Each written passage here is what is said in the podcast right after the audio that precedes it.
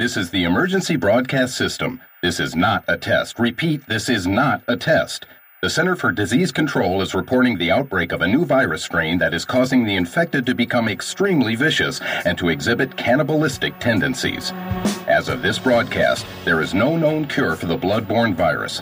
In order to keep you and your family safe, the CDC is advising that you stay in your homes and lock all doors, block all windows, and barricade any point of entry. Keep calm and listen to the radio or TV for official news updates. Again, stay indoors and maintain protective measures until notified by the media or public safety. Stay tuned for further instructions.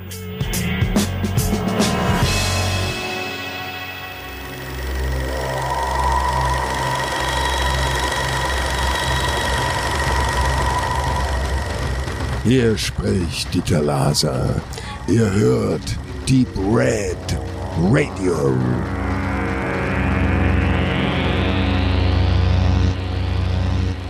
Herzlich willkommen zur 28. Show hier bei Deep Red Radio, eurem Pandemic Movie Podcast.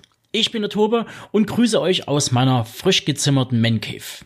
An meiner Seite, mit persönlichem Abstand, aber immer übers Netz verbunden, wären da der Stefan, Benedikt und Max. Und da schwierige Zeiten besondere Lösungen erfordern, haben wir uns dazu entschlossen, dass jeder seinen kleinen oder größeren Teil zur Einleitung wie auch für die gesamte Show beiträgt. Später wird das Ganze dann gleich der Schwalbe ihr Nest von mir zusammengespeichelt und veröffentlicht. Ach, bevor ich es vergesse, wir werden unserem Titel Deep Red Radio gerecht und bringen lose gestreut über die Show und alle weiteren hier und da mal ein paar kurze oder längere Songs. Keine Angst, alles GEMA und GVL-Firmen, denn wir haben eine Kooperation mit Epidemic Sound und diese garantieren uns nicht nur fesche Musikuntermalung für die Einzelreviews, darüber hinaus werden wir mit den Stücken die Show auflockern.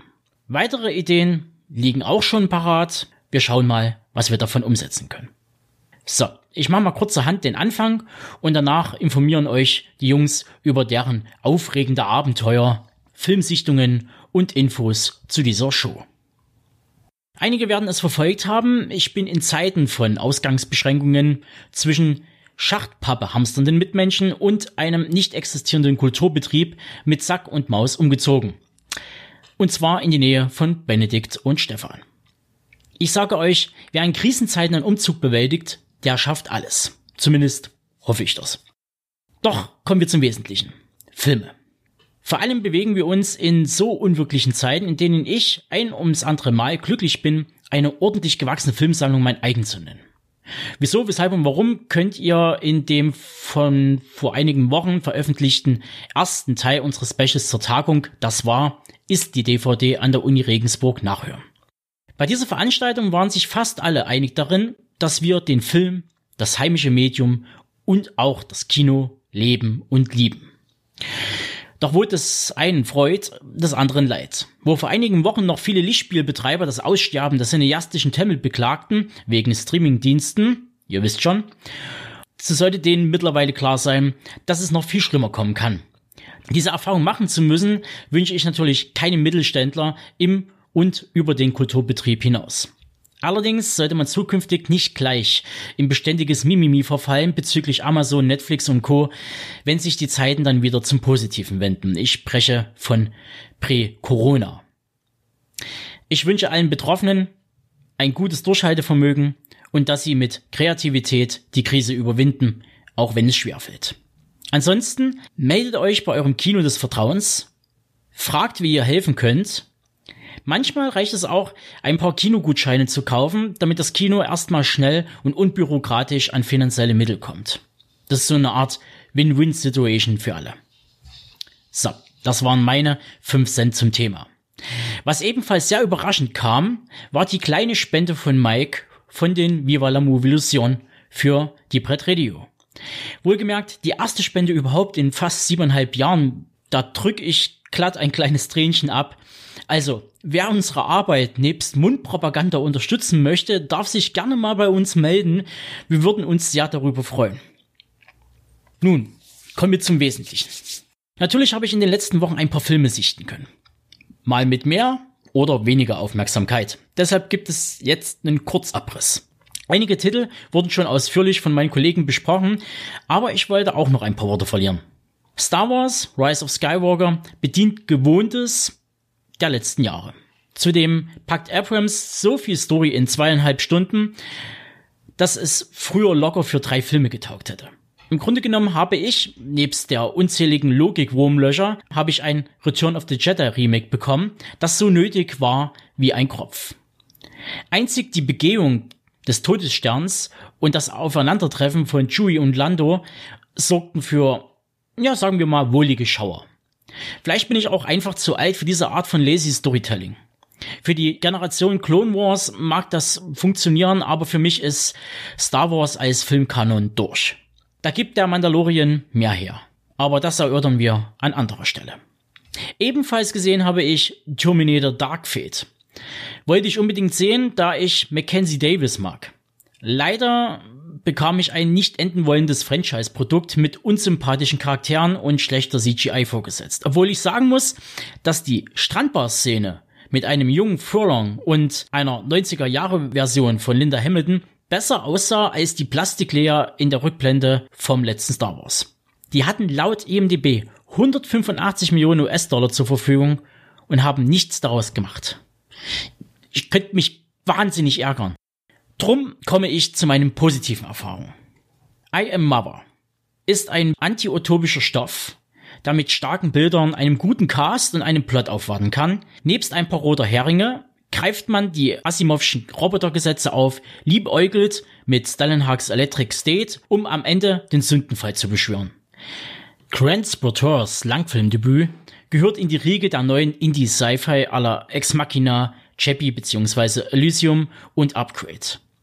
Hier wird erfolgreich mit wenigen Mitteln viel gezaubert. Und zu guter Letzt habe ich mit meiner Frau noch ein Langzeitprojekt beendet. Ich sage nur Trauma Baby. Geschaut wurden sieben Staffeln Gilmore Girls. Und ich gebe es zu, es ist eine wirklich tolle Serie mit einigen Höhen und Tiefen, die reichlich Gesprächsbedarf bieten. Und auch wenn ich niemand bin, der andere outet, so bin ich mit meiner Einstellung zu Gilmore Girls nicht allein im Team. Aber das werdet ihr auch noch irgendwann hören. Und das sollte es fürs Erste gewesen sein. Das ist der Weg. Ich habe gesprochen. Ja, hallo, liebe Hörerinnen und Hörer, auch von mir viele Grüße aus der Isolation. Eigentlich, es ist der fünfte, vierte, hätte ich jetzt nach einem langen, anstrengenden, aber tollen Wochenende Nürnberg mit dem Zug Richtung Dresden verlassen sollen, denn eigentlich stand der Todesritt der gnadenlosen Welt des Italo-Western auf dem Programm. Da ja keiner weiß so genau, wie das nun weitergeht mit Corona und den Folgen, haben die Macher sich dafür entschieden, das Ganze einfach um ein Jahr zu verschieben. Wir drücken die Daumen und ich hoffe, dass ich dann dabei sein kann. Dadurch, dass ich zu den sogenannten Funktionsträgern zähle und arbeiten gehen darf, habe ich gar nicht so einen erhöhten Film- und Serienkonsum wie vielleicht der eine oder andere. Hab natürlich trotzdem ein paar Sachen gesehen, die ich euch empfehlen möchte. Vorher allerdings noch ein kleiner Exkurs, denn Montrak, der Film, den der Benedikt und ich und auch der David, den ihr sicher noch kennt, mitproduziert haben, ist ja schon eine Weile auf Blu-ray oder DVD zum Kaufen möglich, nachdem das tolle Mediabook leider, glaube ich, schon aus ist. Aber ihr könnt ihn auch leihen auf Prime Video oder dort natürlich auch käuflich erwerben. Ich habe heute mich mal hinreisen lassen, dort bei Amazon mal so ein paar Nutzerkritiken zu lesen und wie erwartet ist da natürlich auch alles dabei. Leider die überwiegende Anzahl nicht so begeistert vom Film. Dazu will ich gar nicht so viel sagen. Also über Geschmack kann man ja zum Glück trefflich streiten. Aber ich denke, viele, die diesen Film mit einer sehr geringen Punktzahl, mit einem Stern, ist ja die eins von fünf, die Amazon-Wertung, die man da häufig findet, und dann schreiben, so ein Dreck nach 20 Minuten ausgemacht. Was sind das für Schauspieler? Was war das für Budget? Was waren das für Drehbedingungen? Das sind wahrscheinlich Leute, die jeden Film miteinander vergleichen. Das kann man natürlich tun. Es ist aber meiner Meinung nach nicht sehr zielführend. Und viele vergessen, glaube ich, nochmal, wie Filme entstehen und unter welchen Bedingungen sie angefertigt wurden. Und das trifft natürlich auch für eine Indie-Produktion wie Montrag zu. Und wenn ich die jetzt mit Avengers Endgame vergleiche, das ist klar, wie das ausgeht. Und wenn ich meine Avengers Endgame irgendwie äh, Punkte geben zu müssen und dann davon Abstufungen mache, dann ist klar, dass man nur bei einem beim Montrag rauskommen kann. Deswegen finde ich das immer schwer und äh, seid ein bisschen genauer beim, beim Hinschauen und auch mit euren Erwartungen. Also ich weiß halt nicht, wer so wenig Dunst hat von der Materie, sollte die Finger von so einem Film vielleicht vielleicht gleich lassen und dann am Ende nicht so enttäuscht zu sein. Aber ich will hier niemanden verprellen. Was ich eigentlich sagen wollte, das Wichtigste ist denn auch äh, unsere amerikanischen Freunde, die ja auch wie jeder hier auf dieser Welt gefühlt in Quarantäne und Isolation gerade ihre Zeit verbringen, können bald Montrag schauen. Zwar erst ab Juli, aber dann unter dem schönen internationalen Titel Vampire War. Und das Interessante ist, dass es sogar für den amerikanischen Markt, das war auch, glaube ich, Bedingungen, habe ich erfahren, synchronisiert worden ist. Also Montrag, aka Vampire War, ist bald auch auf Englisch zu hören. Da bin ich auch sehr gespannt und werde mir auch dieses Exemplar an DVD, das das Trägermedium, bald zulegen. Was für Filme habe ich aber jetzt nun gesehen? Und das waren zwei, die konnten nicht unterschiedlicher sein. Eine eher ältere Produktion, die ich allen ans Herz legen möchte, die den vielleicht zufällig schon in ihrer Sammlung stehen haben, aber noch nicht gesehen haben oder einfach mal wieder gucken sollten. Auf Streamingdiensten ist der wahrscheinlich eher nicht so zu finden. Denn es ist einer der ersten Filme von Martin Scorsese. Und deswegen sieht man ihm auch noch gar nicht so an, was man später als so klassische Scorsese-Faktoren ausmachen würde, wenn man jetzt so alle seine Filme vielleicht ab den 70er, späten 70er, 80er Jahren und in, in seiner Hochphase dann zählt. Und bei Die Faust der Rebellen hat er nämlich noch für Roger Corman gedreht. Und mit Barbara Hershey und David Carradine in den Hauptrollen ist das halt schon einer von den sagen wir mal, in anspruchsvolleren Corman füllen, aber in seiner Entstehungszeit, nämlich 72, trotzdem irgendwie noch sehr beeinflusst vom, vom Exploitation, vom Blaxploitation. Aber es kommt auch wieder, und das macht Corman ja auch gern mal, so die, die Frage von Rassismus auf. Der Film spielt in den Südstaaten zur Zeit der Weltwirtschaftskrise. Rassismus ist da noch ein Riesenthema wie an vielen Punkten in den USA und die Barbara Hershey spielt hier die Boxcar Bertha, also eine Person, die es wirklich mal gegeben hat und die halt gerne auf Zügen durchs Land fährt und zu so einer Ikone dann später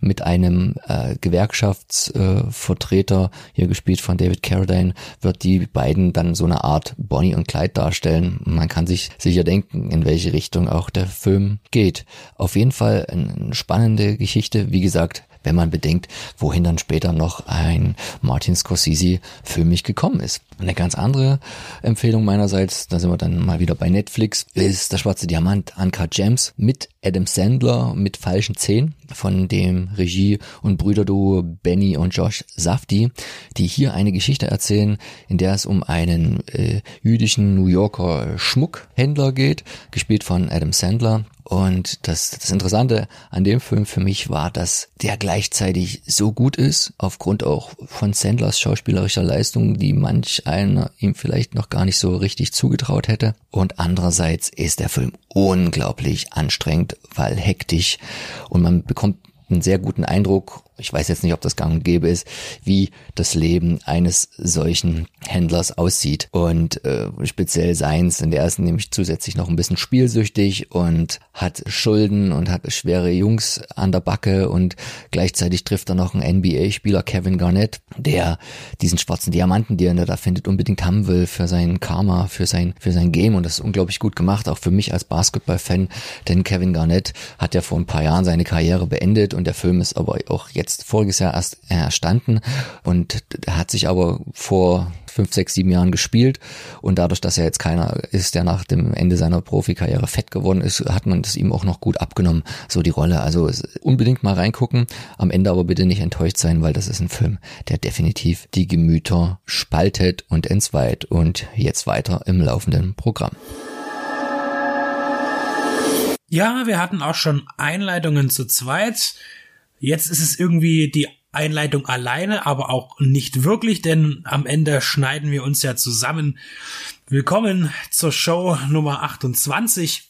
Deep Red Radio im Quarantänestatus ist ja bei mir so, ich bin ja nicht wirklich in Quarantäne, ich bin ja arbeiten. Äh, in der Pflege gibt es immer was zu tun, aber dennoch äh, bin auch ich ein bisschen eingeschränkt in meiner Freizeitaktivität. Ich muss auch ein bisschen zittern um meine Radtouren, die ich geplant hatte, meine großen, über mehrere Wochen im, im Sommer. Wir werden sehen, wie sehr ich da äh, mich ausdehnen darf in Europa, aber nützt ja nichts. Wir wollen alle irgendwie gesund aus der Sache rauskommen, halbwegs und möglichst wenig tot.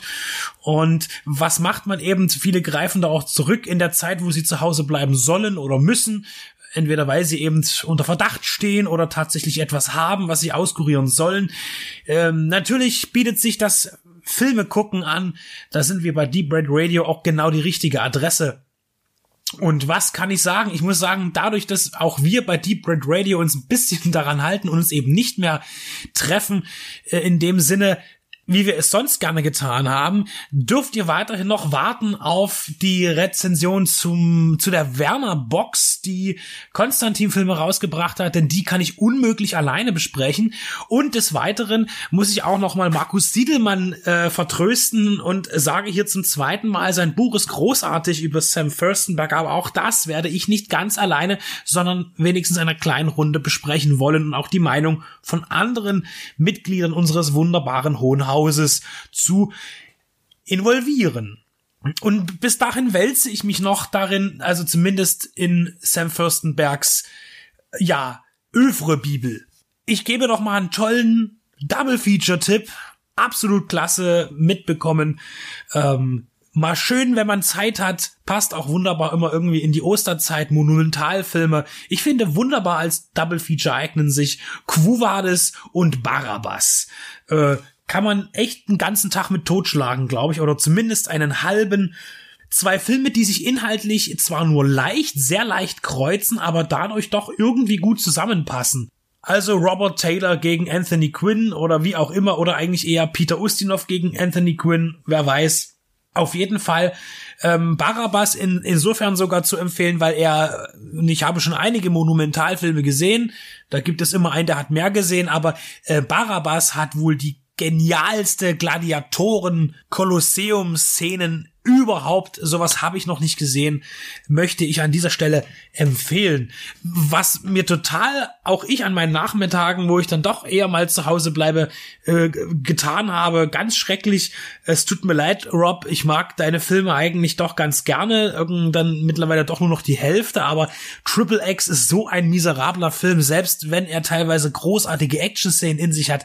Um Himmels Willen. Ich glaube, der fliegt aus der Sammlung raus, genauso wie das Sequel, das war, glaube ich, noch schlechter schlechter. Äh, dafür empfehle ich natürlich Brubaker. Ich habe wieder angefangen, Robert Redford Filme zu sehen. Brubaker finde ich ja richtig großartig. Von Stuart Rosenberg.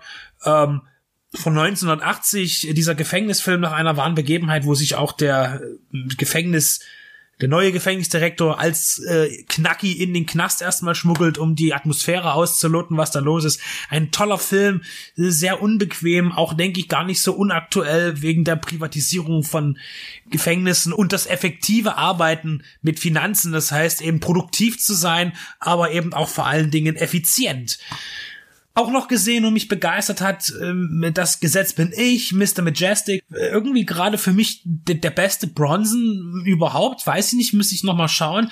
Vielleicht geht die Quarantäne-Geschichte beziehungsweise die Zeit der Einschränkungen in der Freizeit eher in der Freiheit, ja, äh, so weit, dass ich mir noch mehr Charles Bronson Filme anschaue und auch musikalisch habe ich mich durch meinen CD-Schrank gewühlt und Plattenschrank und bin da auf eine CD gestoßen, die ich schon lange wieder vergessen hatte, nämlich von Farin Urlaub, Berliner Schule, fragwürdige Heimaufnahmen von 1984 bis 2013 erschien 2017, hat mich wieder sehr überrascht. Also es gibt viel zu tun, das Regal ist voll, egal in welcher Hinsicht. Ähm, das vielleicht ein paar Anregungen von mir. Ich wünsche mir auf jeden Fall, dass es alles irgendwie vorbei ist und die Jungs wieder äh, über die Wiesen schlendern können. Also wir von Deep Red Radio und euch gemeinsam das Glück in die Ohren treiben können. Und bis dahin äh, versuchen wir mal noch ein paar Experimente mit unserer Isolationsgeschichte. Also lasst euch nicht unterkriegen und wir hören uns immer hier bei Deep Red Radio.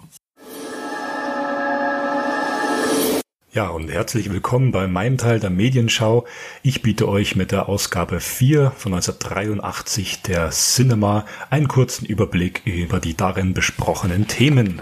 Auf der Titelseite blickt uns bereits die hübsche Nastasia Kinski entgegen. Ein ausführliches vierseitiges Interview ist in dem Heft zwischen Jodie Foster und Kinski zu lesen. Zu den Highlights des Kinomonats in dieser besprochenen Ausgabe zählen zweifelsohne Walter Hills nur 48 Stunden, Hector Babenkos erschütterndes Drama Asphalt Haie über die Straßenkinder Sao Paulos sowie George A. Romeros Creepshow und Jean-Jacques Beignet Diva, der knapp zwei Jahre nach Produktionsende endlich in die deutschen Kinos kam. Zum Thema nur 48 Stunden gibt es auf Seite 41 auch ein hübsches Kinoquiz, wo die Frage gestellt wird, Nick Nolte aus Nur 48 Stunden ist auf deutschen Leinwänden kein Unbekannter mehr. Und die Frage, in welchem Film konnte man ihn als Schatztaucher sehen und in welchem als Vietnam-Heimkehrer? Dann macht euch mal mit uns drüber Gedanken und schreibt uns gerne eine Nachricht. Ich möchte bereits an dieser Stelle den Benedikt grüßen, denn in dieser Cinema gibt es einen mehrseitigen Bericht zu Die unglaubliche Reise in einem verrückten Flugzeug. Ben the Man wird hierzu in unserer diese Show beschließenden Airport Special noch ein paar Worte darüber verlieren. Und wenn man ganz auf die erste Seite nach dem Aufklappen schaut, gibt es einen Comicstrip rechts unten auf der Seite. Das gab es schon in den Ausgaben der Cinema davor immer. Die heißt Neues von Woody. Also gemeint ist Woody Allen. Das ist ein dreiteiliger Comicstrip, wo Woody mit einer hübschen, schlanken, blonden Frau auf der Couch liegt und sie küsst und sich denkt, sie ist alles, was ich mir von einer Frau erhoffte und eine Nahaufnahme. Aber ich frage mich und dann wieder von Weitem, reicht das aus? Dazu muss man sagen, dass aktuell Woody Allens Autobiografie endlich auch gedruckt im Rowold Verlag erschienen ist. Die lief ja kurz Gefahr, nicht veröffentlicht zu werden, weil sich einige beschwert hatten. Und Allen, einer der einflussreichsten und intelligentesten Regisseure des 20. Jahrhunderts, war ja mit Mia Farrow verheiratet. Äh, über zehn Jahre. Gemeinsam haben sie auch einen Sohn, der heute im Zuge von MeToo der weltberühmte Journalist Ronan Farrow, der auch Teile des Weinstein-Falls aufgedeckt hat. Na, Mia Farrow beschuldigte im Jahr 1992 Allen, ihre damals siebenjährige Adoptivtochter sexuell missbraucht zu haben. Das war das große Thema. Und auch in dieser nun erschienenen Biografie äußert sich Allen natürlich darüber, auf 50 Seiten sehr ausführlich, schriftlich und er leugnet das natürlich. Bezogen auf diesen Comicstrip von 1983 finde ich es nur sehr bemerkenswert, was ich euch gerade vorgelesen habe. Eine schöne Frau reicht das aus.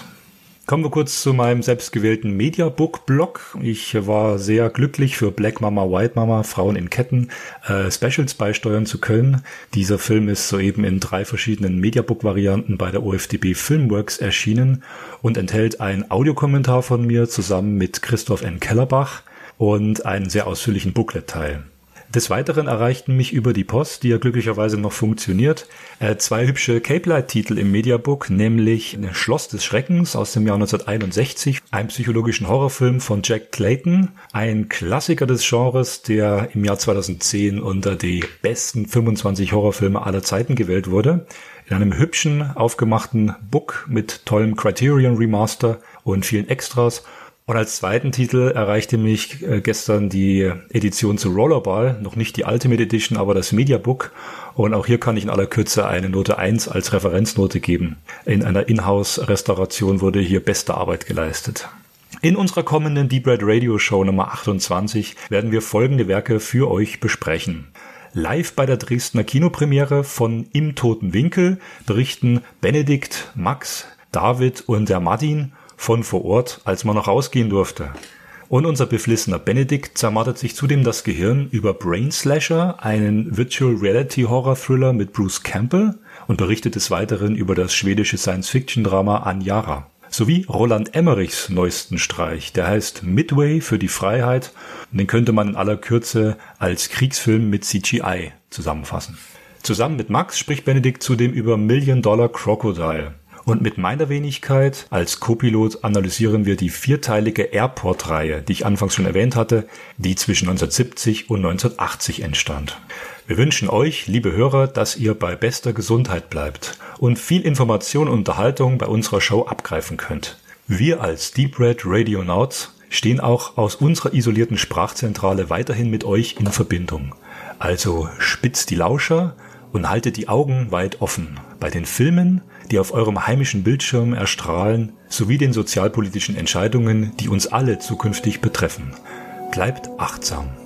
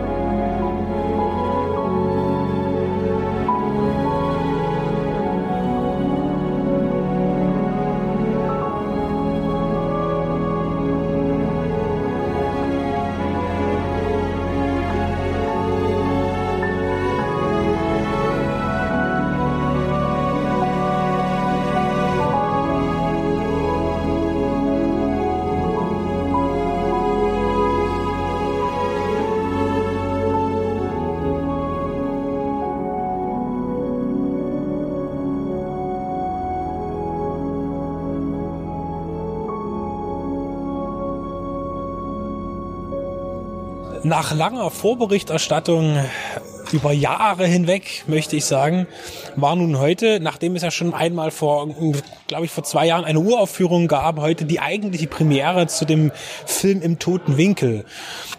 Gedreht von ambitionierten Menschen aus Dresden und Umgebung, gedreht in Dresden und Umgebung und wie ich nicht müde werde zu betonen, in einer gewissen ungewöhnlichen Art und Weise, denn im Independent-Film ist es eben für deutsche Verhältnisse nicht alltäglich, dass eben das Hauptaugenmerk auf der Handlung liegt, auf der Narration, auf Inhalten sondern eher mehr auf Effekten liegt eben im Genrebereich wie Science Fiction und Horror. Und hier hat man auch im Vorlauf schon eben mit Pfadfinder ein Drama gedreht und nun die zweite Produktion, abendfüllende Produktion, eben mit dem Toten Winkel, einen doch nicht mehr ganz so futuristischen, aber futuristisch geplanten Thriller, Krimi, Cyber, mit, mit Cyber-Thematik Überwachung.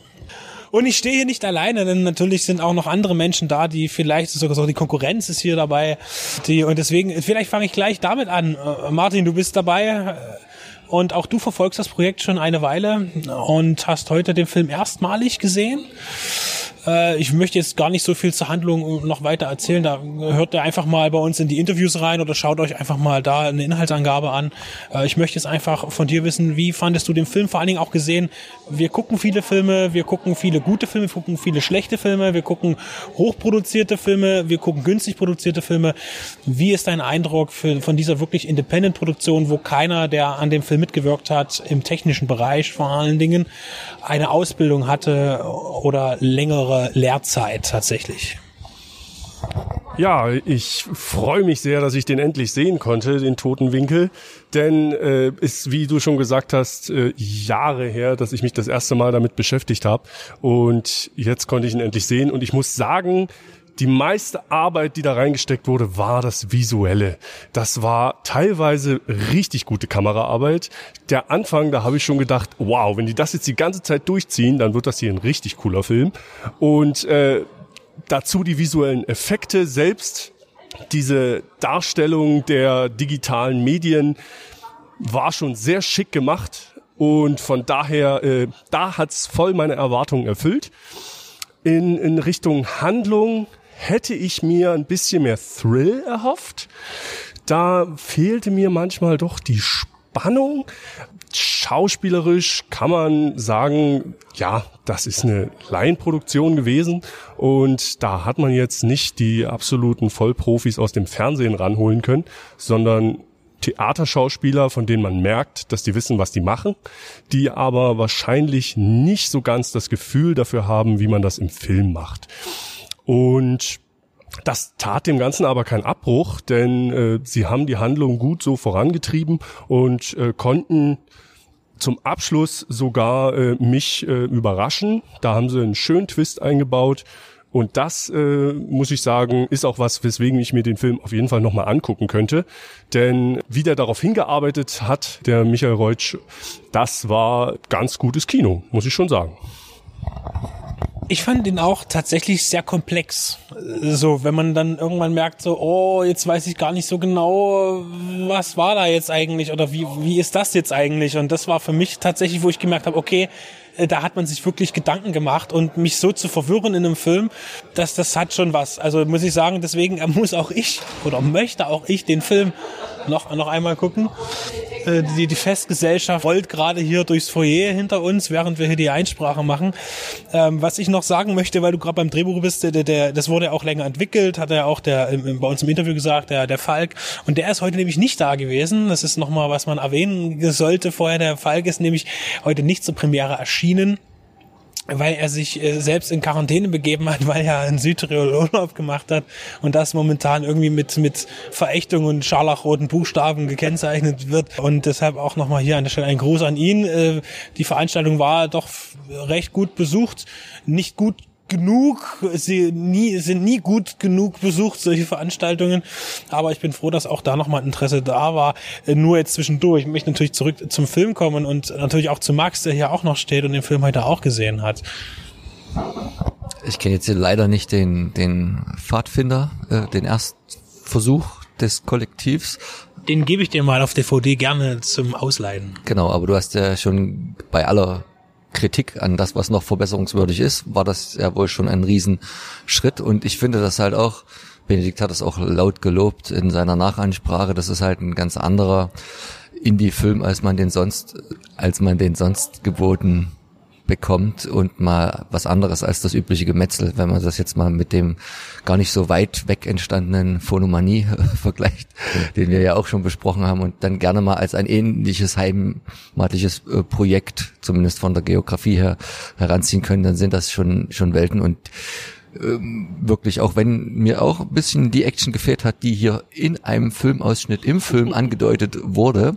Aber ich glaube, da ist auch der Anspruch der Filmemacher ein, ein anderer und, also erstens an das, was sie zeigen wollen und zweitens auch gut zu wissen, wo sind meine Grenzen auch von den Mitteln her und in diesem kleinen Ausschnitt da konnte man das mal machen, das war dann lustig, aber das hätte zu viel an Effekt, zu viel an künstlerischen Effekt das Ganze auch runtergezogen. Und so war das sehr, sehr gut dosiert, dass sie halt diese, diese Zukunft, die ja jetzt schon überholt wurde von der Aktualität, auch immer nur sehr dezent anklingt und dass die, dass, dass die ganzen Effekte nicht, nicht zu sehr in, ins Bild gedrückt werden, obwohl sie dann trotzdem schon wieder so präsent sind, dass man sich heute fragen könnte, was hat man sich dabei damals gedacht, vor knapp einer Dekade, als man sich das ersonnen hat. Also ist auch von der Seite extrem spannend. Ich finde es wie immer gut, das kann man ja auch äh, als Dresdner mal schön bei den hiesigen Tatorten beobachten, dass auch hier wenig auf reale Geografie äh, Wert gelegt wurde und die Stadt wird ja auch nie in dem Sinne thematisiert und dass da halt jetzt Freiberg äh,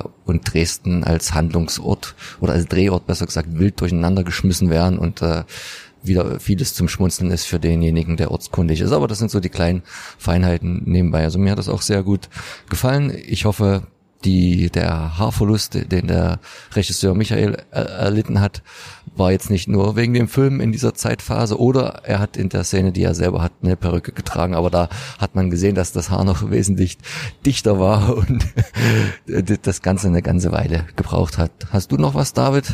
Der unser alter Kollege steht auch hier, war natürlich mit dabei, wenn in Dresden ein großes Ereignis ist.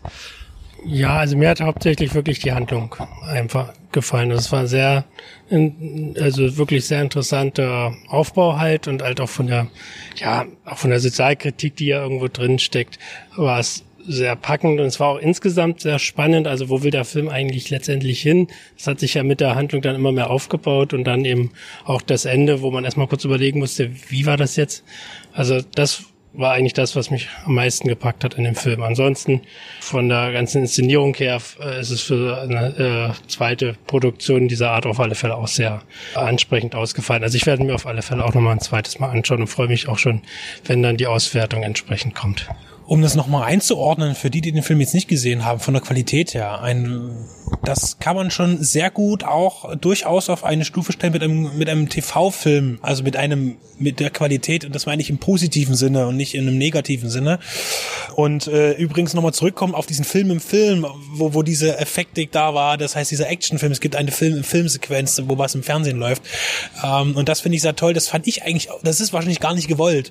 Aber da gibt es eine, eine Explosion, die ganz, ganz ganz schlecht animiert ist äh, am Computer. Und selbst wenn es nicht so gewollt gewesen ist, so ist es für mich eindeutig eine super Verdeutlichung für das schlechte aktuelle Action-Kino, wo sowas ja leider an der Tagesordnung ist. Und das vielleicht sogar äh, für mich der erhobene Zeigefinger im Film, der vielleicht gar nicht äh, mit Absicht erhoben wurde. Ja. Also stehen wir hier am, am Ende eines interessanten Abends in Dresden bei der Premiere vom Im toten Winkel wir sind gespannt. Es wurden auch schon einige Sachen gesagt zur weiteren Veröffentlichungspolitik, auch bei uns im letzten Interview. Also es wird eine, eine haptische Auswertung geben, das ist geplant, und es wird eine Auswertung um Amazon geben. Interessant wird sein, denn auf Amazon wird es etwas nicht geben, was es dann natürlich auch auf dem haptischen Medium gibt, nämlich ein Bonusmaterialanteil. Der war schon beim Pfadfinder immens groß und wo man dann aber auch mal äh, den Film Stück für Stück erklärt bekommt, wie er entstanden ist. Und das hat man jetzt hier auch nochmal gemacht. Man hat hier im Anschluss nach einem einem Q&A nochmal ein paar Ausschnitte gezeigt, einmal eine Szenenanalyse, wie eine Szene entstanden ist. Und dann auch noch wirklich durchaus sehr amüsantes äh, Outtake-Material, dass es tatsächlich auch da nochmal einen Unterhaltungsfaktor gibt. Also ich möchte da sagen, unterstützt das bitte in irgendeiner Form, kauft euch das und stellt es euch zu Hause hin es gibt so viel Schrott, der, der auf den Markt geschmissen wird, sei es als Fernsehen oder auch im Kino und sonst was. Und dann ist das ein Lichtblick, auch wenn es hier und dort eben nicht perfekt ist, wenn dort eben das, das nötige Schauspieltalent, das da war, vielleicht eben nicht so optimal ist, wie man es aus dem hochklassischen Fernsehsegment kennt oder Filmsegment. Es ist dennoch sehr gelungen und es ist eine äh, absolut sehenswert deshalb, weil er eben Qualitäten anbietet, die woanders heutzutage auch vermisst werden. Und hier nochmal gesagt, es war ja eine Laientheatergruppe oder viele von den Leuten, die dabei waren. Und das hat den Film auf jeden Fall sehr aufgewertet im Vergleich zum Pfadfinder, den ich auch nicht schlecht reden möchte. Auch eine Sichtung wert und auch über die Website von Bluebeam Entertainment erhältlich. Alle Finger bleiben momentan unten, deshalb beenden wir diese, diesen Exkurs in den toten Winkel und werden möglicherweise noch einmal darüber berichten. Jetzt aber erstmal dafür sei es geschehen und wir entlassen euch nun in die Welt mit diesem Film. Schaut ihn euch an.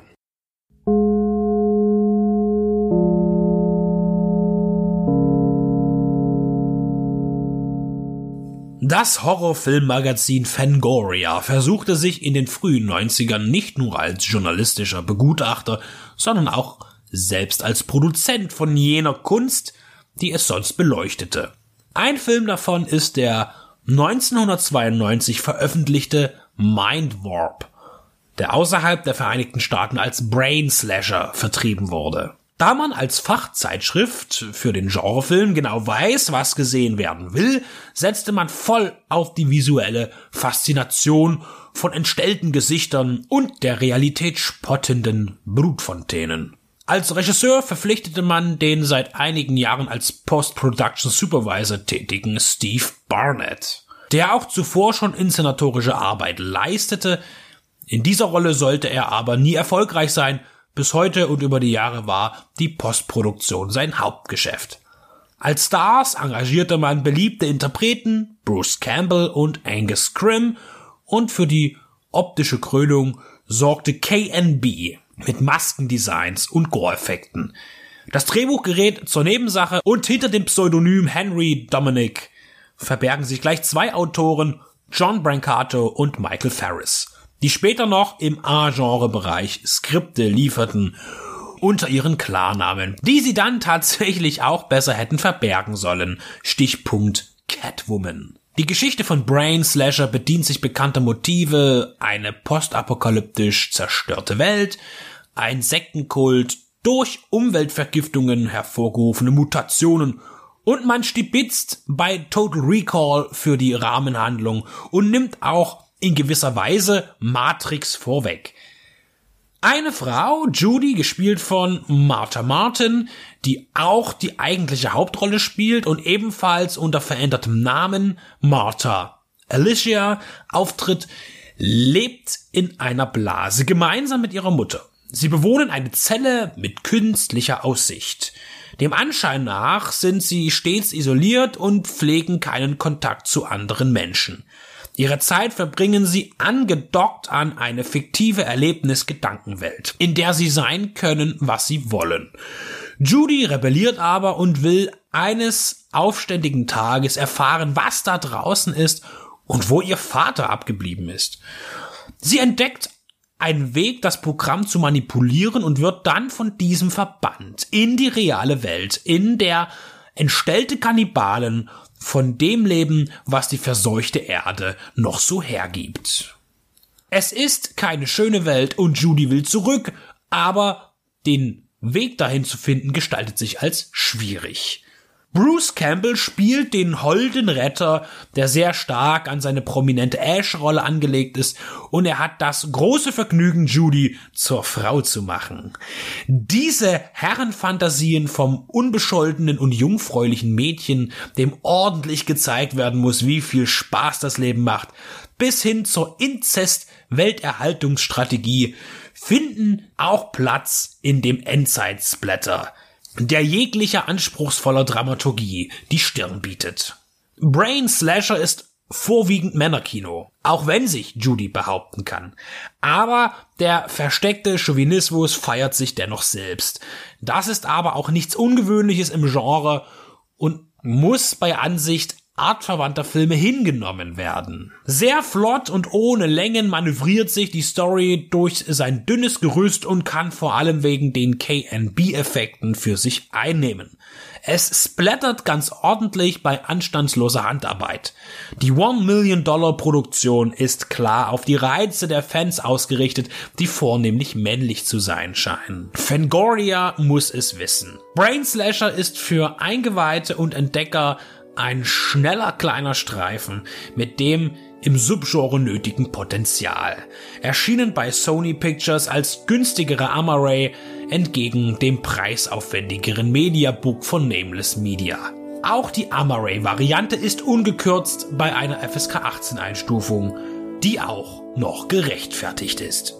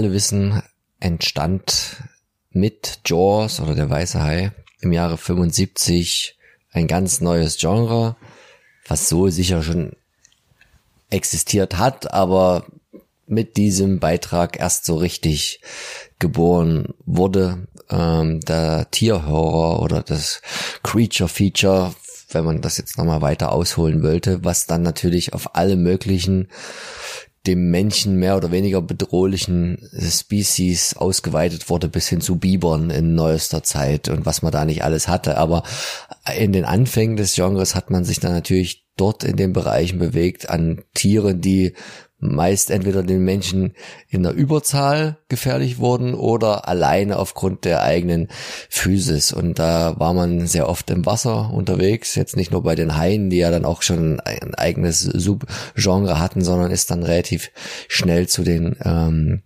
Krokodilartigen, sage ich jetzt mal, gekommen ein paar Jahre hat's gedauert, bis die Italiener, die haben in dem Fall mal sogar angefangen, Sergio Martino, Alligator von 79 und dann gleicher Titel, fast gleiches Jahr, ein Jahr später von Louis Tick, Alligator auch aus den Staaten. Da hatten man dann erstmals so die Krokodil-Alligator Welle gehabt, die dann auch immer, Welle ist ganz gut in so verschiedenen Zyklen oder Schüben kam. 88 kam dann noch äh, ein paar Beiträge, Killer Crocodile und dann 2000 mal mal wieder was mit äh, Crocodile und auch in den 2000er und 2010er Jahren hatten wir da einige mehr oder weniger interessante Beispiele, was ich jetzt noch übersprungen habe, äh, Lake Placid von 99, der ein bisschen mit Humor das Ganze gemixt hat. Wir wollen jetzt aber den 2012er Million Dollar Crocodile besprechen, der Benedikt und ich. Den habe ich schon genau seit wahrscheinlich diesem Jahre, dem genannten in meiner äh, Sammlung stehen, aber irgendwie noch nie geguckt. Ich glaube, das war noch so die Zeit, wo selbst ich noch gesagt habe, oh, du hast einen 3D-Fernseher, das ist ein 3D Blu-ray, kauf mal, war nicht so teuer. Aber irgendwie hat's dann, sobald es im Schrank stand, dann doch nie so gereizt, den irgendwie mal zu sichten. Jetzt habe ich ihn mal mitgebracht und wir haben uns dafür entschieden, weil dieser Film ist nämlich was ganz Besonderes. Wenn man jetzt dem Klappentext Text folgt und den möchten wir unbedingt mal vorlesen, weil da war jemand kreativ. Um nicht zu sagen, der Wahrheit verpflichtet, könnte man vielleicht auch sagen. Ich lese es einfach mal diesen wunderbaren Satz vor. Zitat zu dem Film. Zahlreiche halsbrecherische Verfolgungsjagden ein blutrünstige Bestie und ein Effektfeuerwerk der Extraklasse sorgen für Adrenalin pur und lassen Hollywood vor Neid erblassen. Also damit bewirbt man jetzt diesen Million Dollar Crocodile der im Übrigen im internationalen Verleih auch äh, zumindest in Großbritannien und auch in den USA als Croczilla bekannt ist und äh, in der richtigen chinesischen Übersetzung äh, Bai Wan Yue, ich weiß nicht, ob das jetzt richtig war, aber auch tatsächlich Millionen Krokodil bedeutet. Ja, also was ja angekündigt wird, ich habe mich dann durch mal ein paar doch der in der Tat zahlreichen Kritiken durchgelesen, äh, die es zu dem Film gibt, weil das ist so ein Film, da kann man nebenbei noch viele gute andere Sachen machen.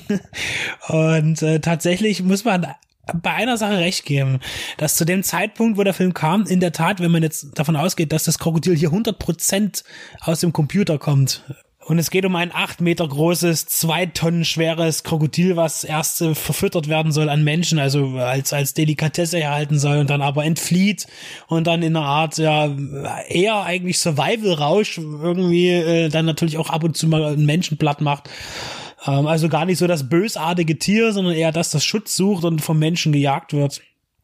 Und dass dieses Krokodil eben für die Verhältnisse gar nicht mal so schlecht aussieht. Wir haben jetzt den Vergleich zu The Pool, den wir letztens gesehen haben, auf dem Hardline Filmfestival. Letztens ist gut, das war vor, ist schon eine Weile her, aber äh, der hat ja auch so diese Computereffekte mit Krokodilen, das sah auch nicht so gut aus und der Film hat es aber woanders rausgeholt, was hier wieder schwierig ist bei ähm, Croczilla, äh, weil er ist total anstrengend, der Film, finde ich. Ähm, also nochmal ganz kurz zu dem Thema Special Effects. Äh, geht, geht's so kann man jetzt machen, aber natürlich ist, wenn man im Creature-Feature-Bereich ist, dann ist es immer schwierig, weil dann will man eben die, die richtige Gefahr sehen, dann will man eben, auch wenn es ein, ein Pappmaché-Monster ist, man will es sehen, der Schauspieler muss es am Set erlebt haben. Äh, das ist zumindest meine Meinung. Und das macht auch B-Filme aus den 70ern und 80ern noch attraktiv, weil eben doch Monster da sind und eben nicht erst später hineingefummelt worden am Computer eine chinesische Produktion ist es, die ja in Japan wohl gedreht wurde, wenn man den Angaben Glauben schenken darf, ist ein bisschen komisch, ist in der Tat ein untypischer chinesischer Film, weil die Chinesen jetzt so in diesem B-Bereich diesbezüglich glaube ich, vielleicht lehne ich mich da weit aus dem Fenster, gar nicht so viel zu bieten haben. Ähm, ähm, man ist ja doch eher auf dieses Monumentalkino bedacht, auch viel mit, mit Schlachten eben und äh, chinesische Geschichte äh, aufarbeiten oder, oder verdrehen, je nachdem, wie, wie man es sieht.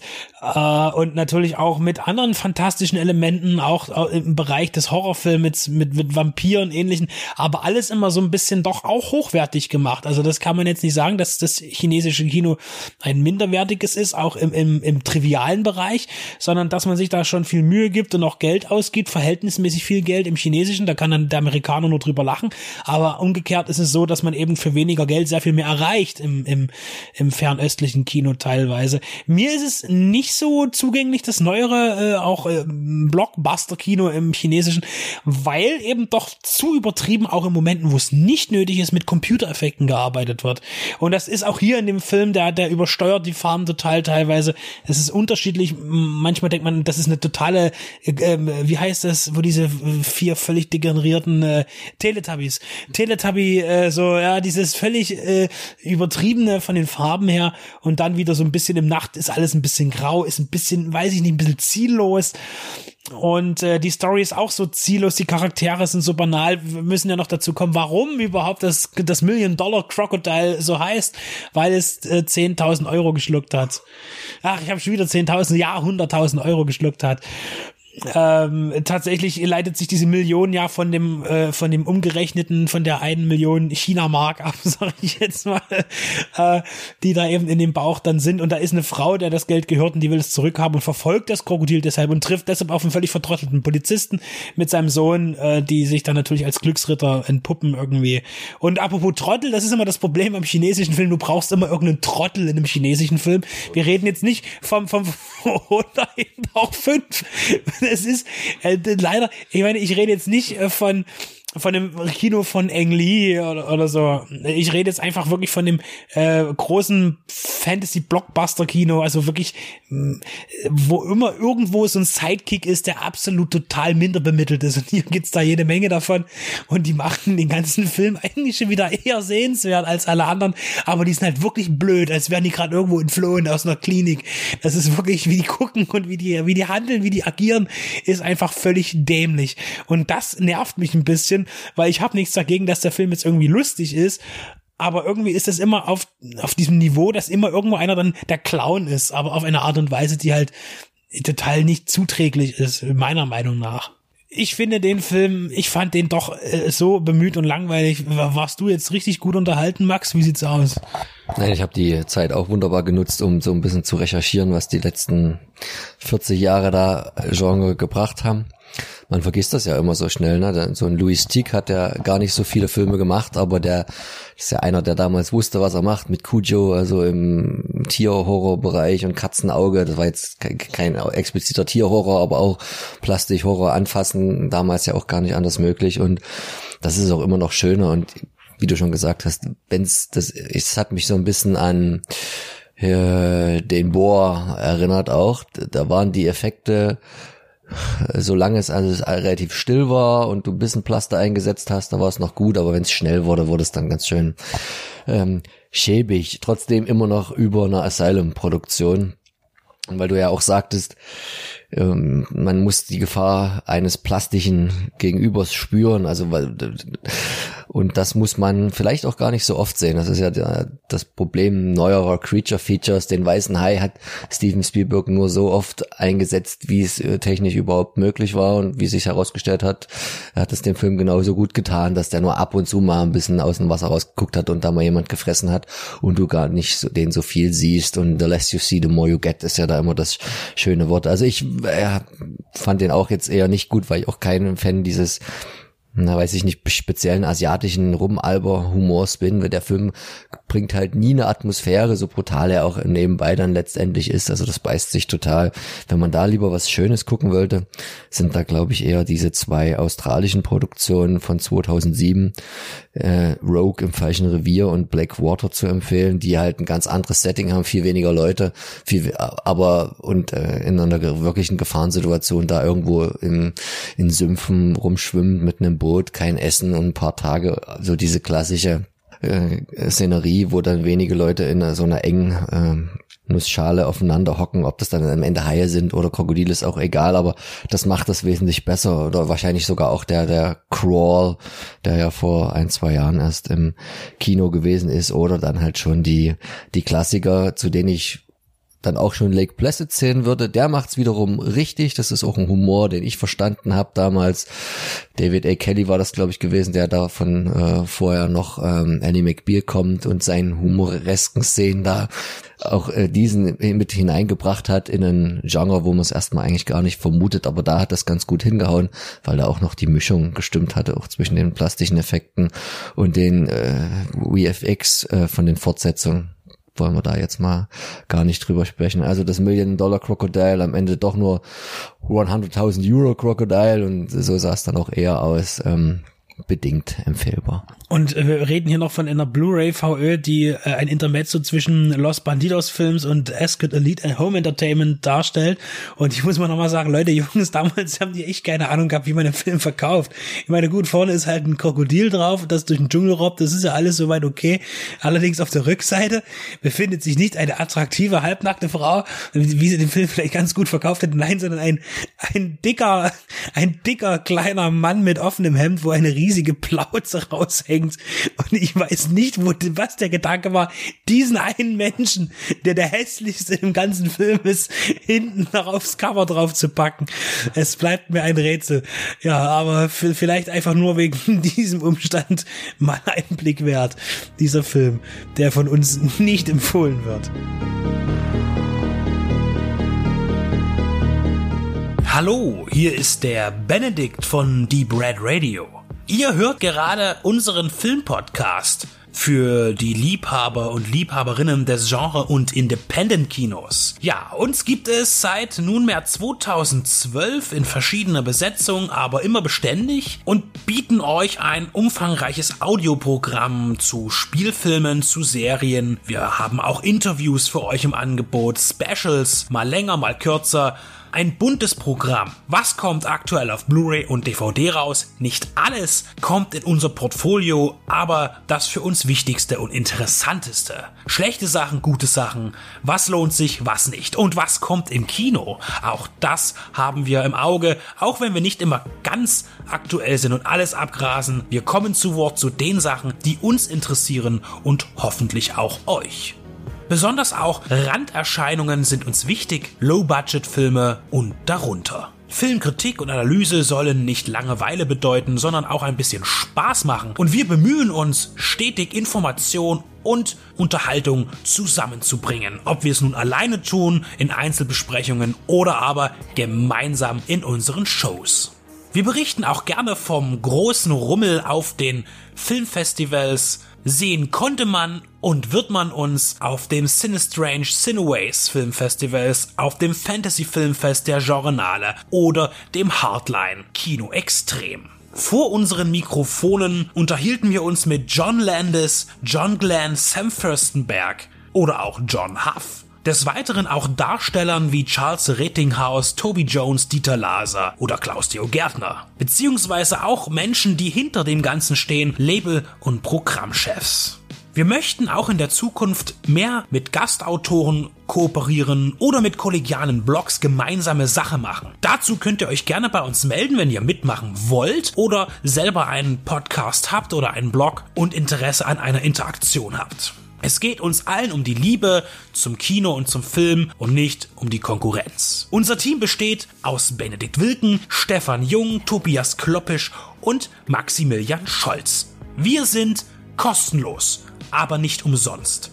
Aber gerne freuen wir uns auch jederzeit um Unterstützung, sei es im Internet durch Klicks und Likes, durch das Weiterverbreiten, durch Teilen, durch die Mundpropaganda und wen das Ganze auch noch vielleicht den ein oder anderen kleinen Euro wert sein sollte, darf das gerne per PayPal bei uns auf der Seite spenden. Denn wir sind nicht werbefinanziert, sondern wir finanzieren uns selbst. Das heißt, alles kommt aus unseren eigenen Taschen, aus unseren Erwerbstätigkeiten und das tun wir auch gerne. Nur jede Unterstützung wird begrüßt. Über 140 Stunden bekommt ihr mittlerweile bei uns und das sind knapp 1000 Filmbesprechungen, Serienbesprechungen oder Interviews, Features und Berichte. Das ist eine ganze Menge und das wird auch noch mehr. Also kommt auf unsere Seite, kommt zu iTunes und wo ihr uns auch immer findet, unterstützt uns, hört uns, liebt uns.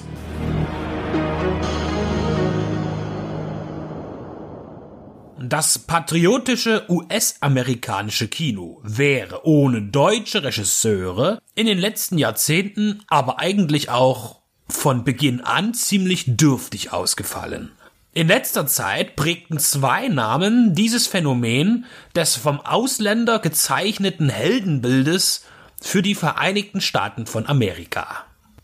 Zum einen Wolfgang Petersen mit Air Force One und auch dem Clint Eastwood Thriller In the Line of Fire. Noch deutlicher zum anderen ist Roland Emmerich, der mit Independence Day, der Patriot, also der mit Mel Gibson, nicht der mit dem dicken Mann aus Michigan, White House Down und aktuell Midway fast seine ganze amerikanische Karriere mit wehenden Stars and Stripes voranschreitet. Das machte sich bezahlt und Emmerich, auf den wir uns nun konzentrieren, fuhr Traumgewinne für Hollywood ein. Man vertraute ihm immer mehr an. Er ist dafür bekannt, effektiv zu arbeiten und auch das veranschlagte Budget zu halten. Doch nach 2012 veränderte sich einiges. Emmerich drehte zwei Herzensprojekte Anonymous und Stonewall. Vergleichsweise kleine Produktionen mit bereits vorher kalkulierter geringer Reichweite im Blockbuster-Geschäft. Die wiederum groß angesetzten High-Budget-Produktionen White House Down und der zweite Teil zu Independence Day waren im Kino finanzielle Bleigewichte. Die Zeiten sind vorbei, als ein großer Flop Studios zum Wanken oder gar zum Fall brachten, wie einst Ishtar, Columbia Pictures oder die Piratenbraut Karolko. Aber wo Geld eine wichtige Rolle spielt, da wird man dann dennoch schnell vorsichtig. Midway von Roland Emmerich darf als Medium-Budget-Film angesehen werden. Mit 100 Millionen US-Dollar ist er vergleichsweise günstig produziert und auch nicht bei einem großen amerikanischen Studio. Dafür gab es Geld aus China und mit Unterstützung der deutschen Filmförderfonds und dem MFG, der Medien- und Filmgesellschaft Baden-Württemberg und somit auch vom deutschen Rundfunkbeitrag. Besonders bemerkenswert ist bei Inbetrachtnahme der jüngeren politischen Streitigkeiten zwischen den Regierungen der USA und China, dass ein solches Intermezzo einen heroischen Kriegsfilm mit reiner US-amerikanischer Ausrichtung hervorbringt. All das aber nun beiseite und werfen wir einen Blick auf Midway mit dem deutschen Verleihtitelzusatz für die Freiheit.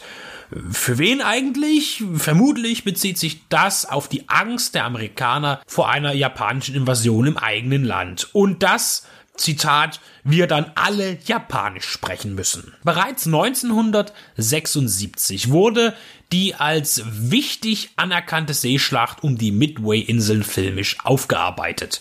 Unter der Regie von Jack Thmice entstand ein Jahrbuch Eventfilm mit Charlton Heston, James Coburn, Henry Fonda, Robert Mitchum, Robert Wagner, Hal Holbrook und, und, und. Der allerdings mich wenig überzeugte. Vor allem, weil das als Action-Szenen verkaufte, eingefügte Filmmaterial realer Einsätze nicht symbiotisch wirkte.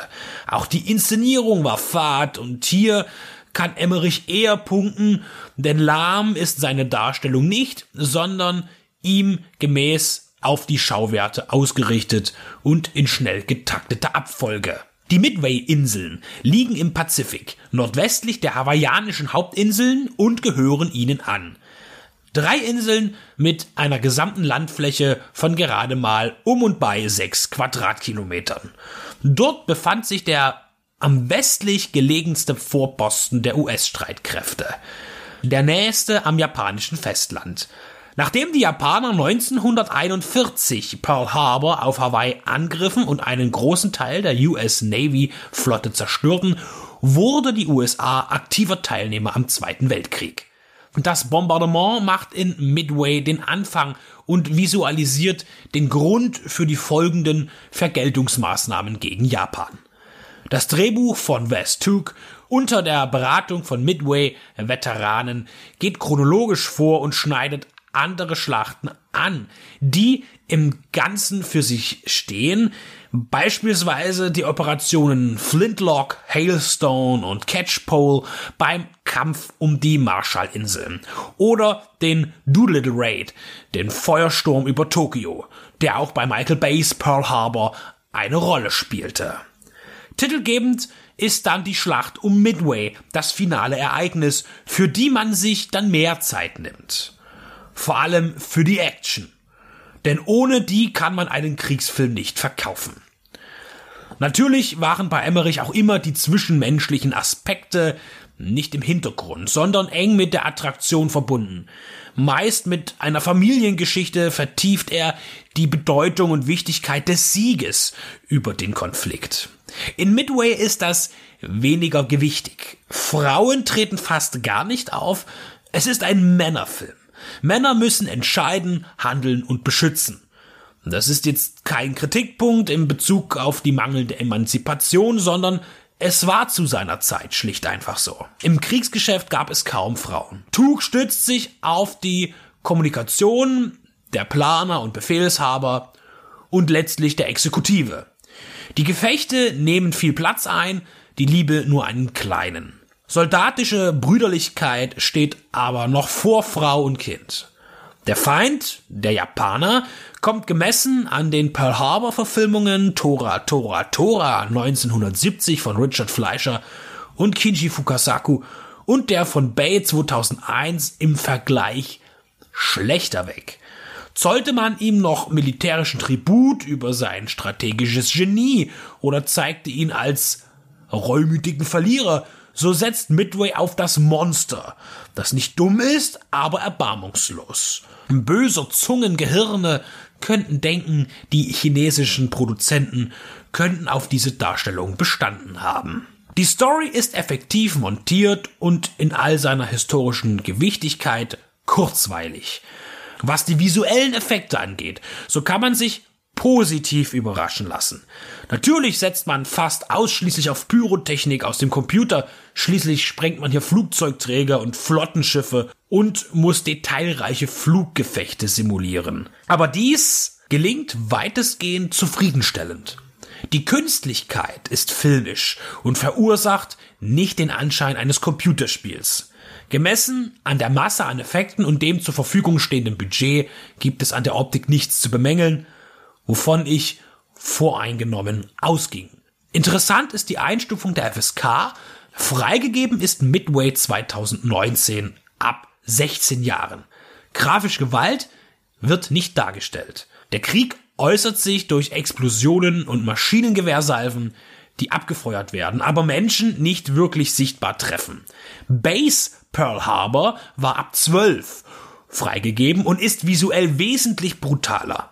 Die geistige Reife kann auch kein Kriterium sein, denn bei historischen Stoffen bleibt die FSK gerne freizügig. Aber was die FSK so denkt und wie sie handelt, ist bereits seit Jahren fragwürdig und in vielen Fällen zweifelhaft. Roland Emmerichs Midway mit einem prominenten Cast, Ed Skrein, Luke Evans, Patrick Wilson, Woody Harrelson, Dennis Quaid oder war es doch Lee Marvin und sogar der immer gern gesehene David Hewlett in einer gewohnt kurzen Langfilmpräsenz. Hat mich optisch überrascht. Unerwartet kam der Abspann, ohne dass ich mich aufregte. Technisch passte es und inszenatorisch bleibt Emmerichs Talent spürbar. Aufstoßen lässt einem im Nachgedanken manche unkommentierte Erscheinung des Japaners, der natürlich Pearl Harbor bombardierte und ein gnadenloser Gegner war. Aber die ganz weiße Weste passt den US-amerikanischen Streitkräften auch nicht. An der Kasse haben die USA dem Emmerich für das Heldenepos nicht gedankt, denn auch Midway reiht sich ein in die Fast-Flop-Serie. Der Lizenzmarkt für Streaming, TV und Heimkino-Hardware wird es richten.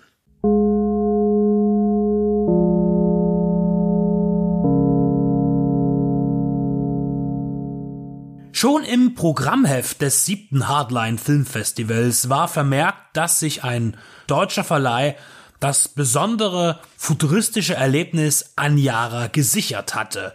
Und nun erscheint die schwedisch-dänische Produktion im deutschen Heimkino bei Eurovideo. Bereits auf der Leinwand hatte mich das depressive Epos einfach weggeblasen. Vor allem, weil mich der Film überraschte da ich mich zuvor auch nicht mit ihm beschäftigt hatte oder in die Vorrecherche gegangen war. Es befiel mich nun die Furcht, dass die Zweitansicht dieses von mir auf ein Podest gehobene Werk niederschlagen würde. So erging es mir bereits einmal bei Three Billboards Outside Ebbing, Missouri, wo die erneute Sichtung im heimischen Umfeld zu erkennen gab, dass dieser sehr von der Unkenntnis des Zuschauers profitiert und seine Kraft verloren hatte. Ich hoffe, dass in zehn Jahren seine Energie auf mich wieder übertragen werden kann. Und Anjara?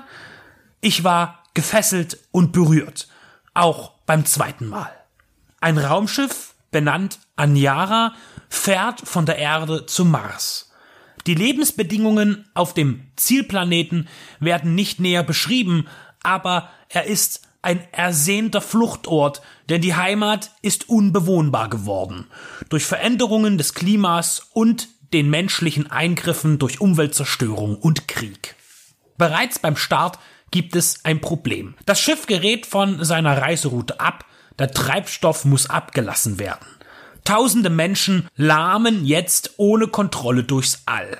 Zuerst beruhigt der Captain, es sei nicht so schlimm. In zwei Jahren wäre man in der Lage, durch die Gravitation von bevorstehenden Planeten die Route zu korrigieren und man sei ja auch auf einem Luxuskreuzfahrtraumschiff mit genug Verpflegung und Entertainment aufgehoben. Aber bereits nach 30 Spielminuten des Filmes erkennt man, dass die Wahrheit anders liegt und der Anjara ein anderes Schicksal auferlegt ist. Diese Produktion aus dem Jahr 2018 wurde gestaltet nach dem Gedicht Anjara vom schwedischen Literaturnobelpreisträger Harry Martinson, das er 1956 veröffentlichte. Bereits damals schilderte er ganz genau den desaströsen Zustand der Erde und erzählt eine Revue vom Menschen in Raum und Zeit, beleuchtet den Verfall von Gesellschaft, Regeln und Sitten in ausweglosen Situationen. Sein Versepos besteht aus 103 Gesängen, wurde als Oper adaptiert und bereits 1960 für das schwedische Fernsehen umgesetzt, unter der Regie von Arne Arnbom.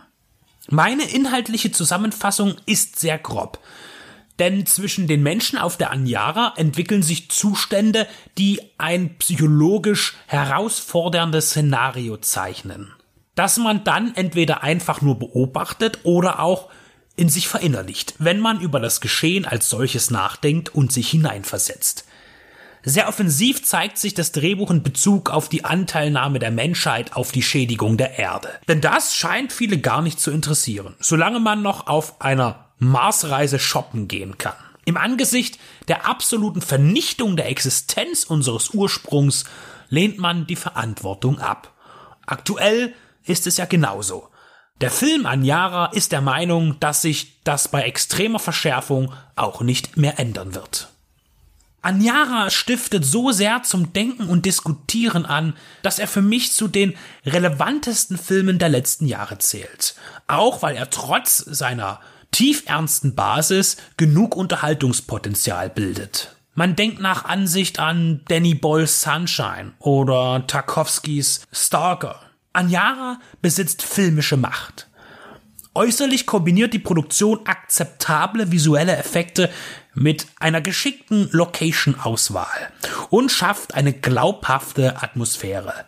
Beim Hardline Filmfestival wirkte die projizierte Version farblich schwach und teilweise für die Effekte wenig schmeichelhaft.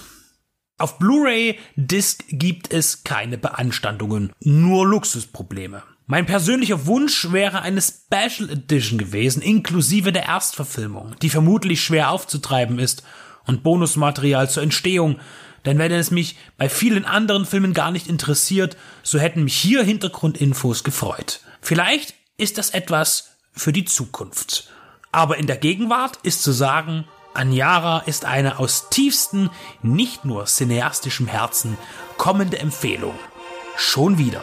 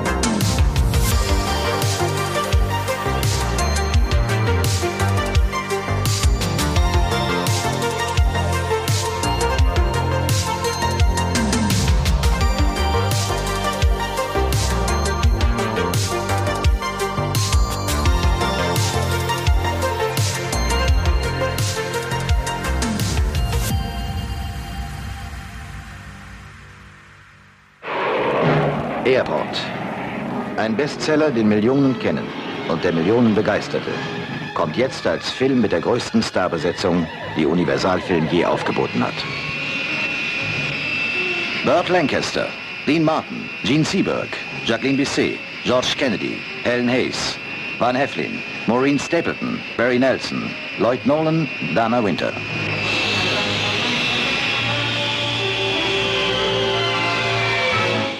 Der Pilot von eurem Flug 4-5 wollte abkürzen und das ging daneben. Er blieb stecken. Und was habt ihr inzwischen gemacht? Der Schnee wird ja im April wieder schmelzen, dann kriegen wir sie raus. Was denkst du eigentlich von mir, verdammt nochmal?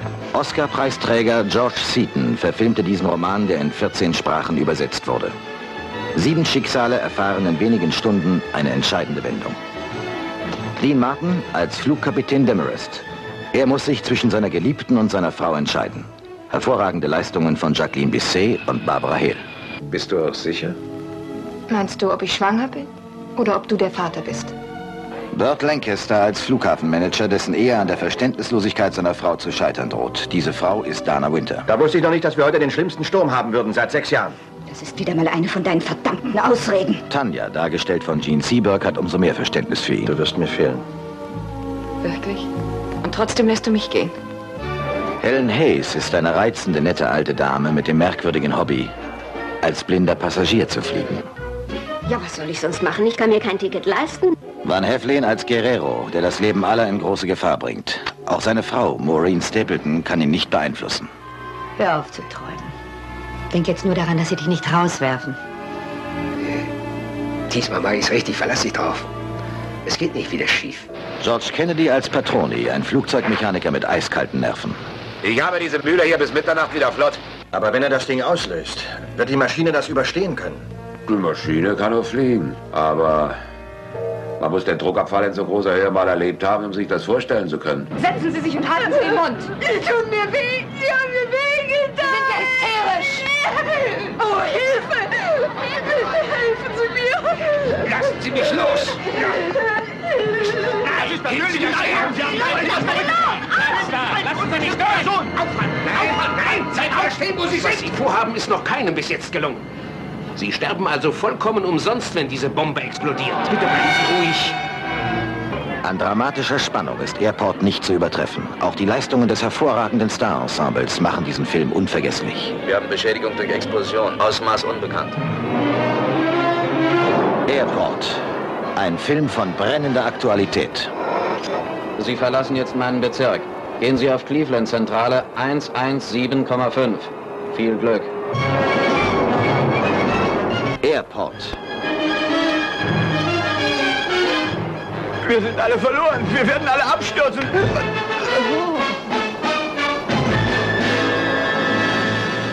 Benedikt und ich heben ab und fliegen in die Luft. Wir besprechen die Airport-Reihe. Die ist gerade bei Kochfilms erschienen. Wir können zum haptischen Medium nicht allzu viel sagen, denn wir haben Teil zwei bis vier auf Blu-ray Checkdiscs bekommen und den ersten Teil nicht. Äh, Wie auch immer. Wir wissen, dass da ein Digipack Collectors Edition rausgekommen ist äh, mit allen vier Filmen zu einem stattlichen Preis. Ähm, Auch zu der Aufmachung können wir wenig sagen.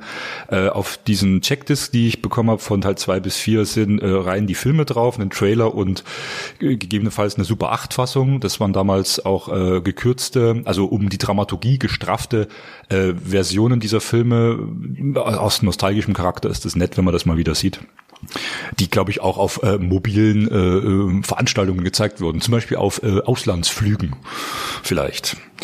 Airport war zunächst einmal ein Roman von Arthur Haley und ähm, hat diesen Roman geschrieben im Jahr 68. Ist ein sehr äh, dichter Roman, äh, spannend, äh, äh, eng erzählt, äh, interessante Charaktere und die erste Verfilmung von 1970 mit Burt Lancaster und Dean Martin und ähm, Jacqueline Bisset in den Hauptrollen versprüht noch recht viel von diesem originalen Charme und kann man auch vielleicht als großes Vorfazit am Anfang sagen, finde ich auch den deutlich am besten Film, den gelungensten Film.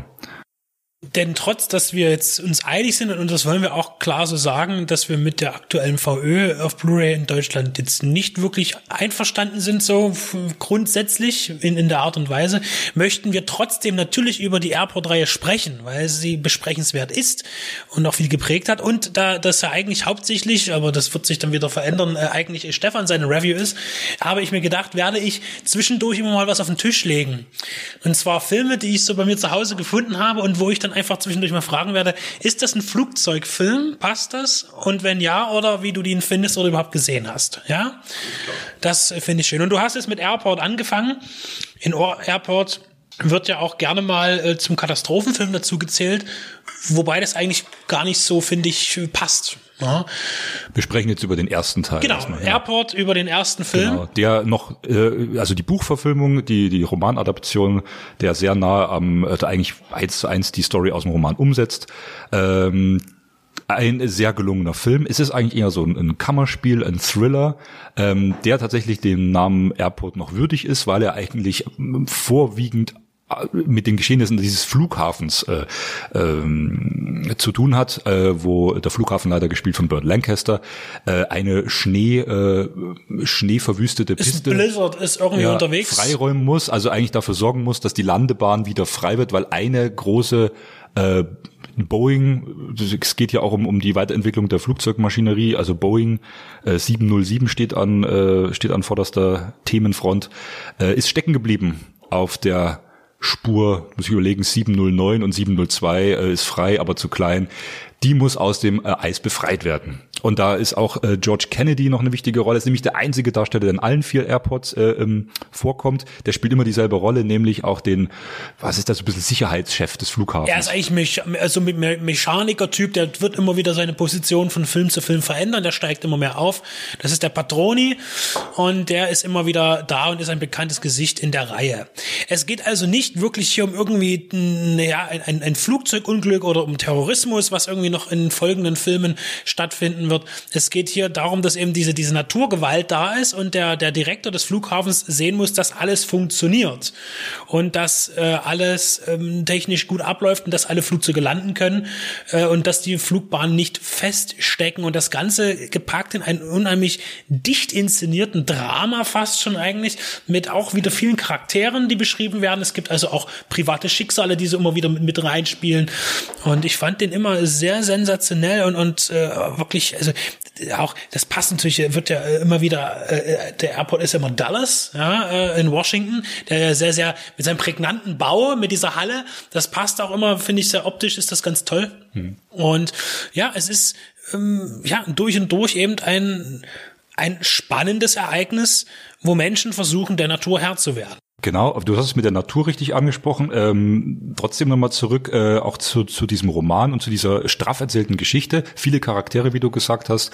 Es ist in erster Linie auch erstmal so ein ähm, Sozial-Thriller, sag ich mal. Äh, du kannst ja bei diesem Airport verschiedene Gesellschaftsschichten reinschmeißen in die Handlung. Das macht er auch in dem Buch sehr gekonnt. Und da spielen wichtige äh, Nebenfiguren äh, eine Rolle. Eine unter anderem wird gespielt von der Helen Hayes. Die habe ich äh, letztes Mal für die Deadline rezensiert. Die hat auch mal ähm, Miss Marple gespielt. In, als Pitax Klassiker Edition kam das raus. Egal, also in den 80ern als noch ältere Dame. Der Film ist ja von der 70. Spielt sie äh, Miss Marple eine sehr äh, äh, prägnante, sympathische äh, äh, britische Charakterdarstellerin. Und sie spielt zum Beispiel so eine Trickbetrügerin, also so schon eine äh, ältere Dame, die immer wieder erzählt, sie hätte da irgendwie ihr Ticket verloren und muss sich da durchmogeln. Auch dieser Film besitzt an den wichtigen Stellen aufheiternde Momente, relativ zu Beginn noch. Äh, die Handlung äh, mit diesem Blizzard sagt ja, dass Burt Lancaster als äh, Flughafenleiter erstmal den Tag durch ist. Seine Frau wird sich demnächst von ihm scheiden lassen. Das wird auch ähm, über Telefon. Der Film arbeitet viel mit Splitscreen für damals sehr äh, interessant und äh, sympathisch, wenn man das heute sieht. Teilweise auch äh, geviertelt gesplittet an der, an der Seite, an der Ecke äh, an den Ecken des Bildkaders und ähm, eben sehr dicht in, äh, erzählt. Diese Frau wird dann zum Beispiel vorgeführt, äh, so dass der Flughafenchef erstmal lachen muss, mit welchen Tricks die überhaupt durchkommen. Das ist auch eine äh, eigentlich sehr präzise, aber humoristisch aufbereitete Beschreibung von Sicherheitslücken am Flughafen, wie das damals noch war, was heute undenkbar wäre, weil du würdest heute mit solchen Tricks nicht mehr durch. Und das hast du in der gesamten Airport-Reihe, ist das immer sehr, sehr lachhaft, kann man sagen, wie da die Sicherheitsvorkehrungen dargestellt werden, die aber auch nicht wahrscheinlich realistisch unbedingt waren zu der Zeit, zumindest in den Sequels. Das war eine Riesennummer ziemlich teurer Film für die Zeit, 10 Millionen Dollar. Dean Martin spielt noch mit, muss man sagen. Ja. Zweite. Das sind also große Größen, ja. Und vor allen Dingen auch, ja, sowas hat man ja auch diese, diese Jahrbuchfilme genannt, ja. Auf dem Cover vorne waren 20 Gesichter drauf von bekannten Schauspielern und da muss man hingehen, weil da die, die, die, die und die mitspielen, das wurde immer Jahrbuchfilme genannt. Also das waren fast alle Katastrophenfilme auch, da waren immer diese Bildchen. 100 Millionen Dollar hat er auf jeden Fall in den USA eingespielt, ein Riesending und das zog natürlich auch und deswegen, ich will es nur kurz ansprechen, gab es es ja dann auch noch die Parodien. Ja, wir wollen jetzt einmal ganz kurz zu ZAZ kommen. Das heißt, äh, die unglaubliche Reise in einem verrückten Flugzeug, finde ich herrlich. Originaltitel äh, heißt Airplane. So, ja. Ähm, der auch einen Riesenerfolg hatte. Auch das Sequel war unglaublich erfolgreich, gleichermaßen fast wie das Original. Also die Verballhornung äh, dieses Films, äh, wobei natürlich diese Verballhornung sich eher auf den zweiten Teil bezieht. Ja, das heißt, Airplane bezieht sich nicht direkt auf Airport, sondern dann eben auf das Sequel ähm, Giganten am Himmel. Hm. Und, da bevor spielt- wir hm. zu Giganten am Himmel kommen, bin ich jetzt mal so frei und lege dir mal was hin. Ich weiß, es wird dir jetzt gut gefallen. Ich bin am, am Hadern, was ich zuerst nehme, ich nehme zuerst das hier. So. Ich habe hier was für dich. Du musst natürlich beschreiben, was du siehst und äh, sagen, Laserdisc von Con Air. Ungekürzte Fassung. Ja.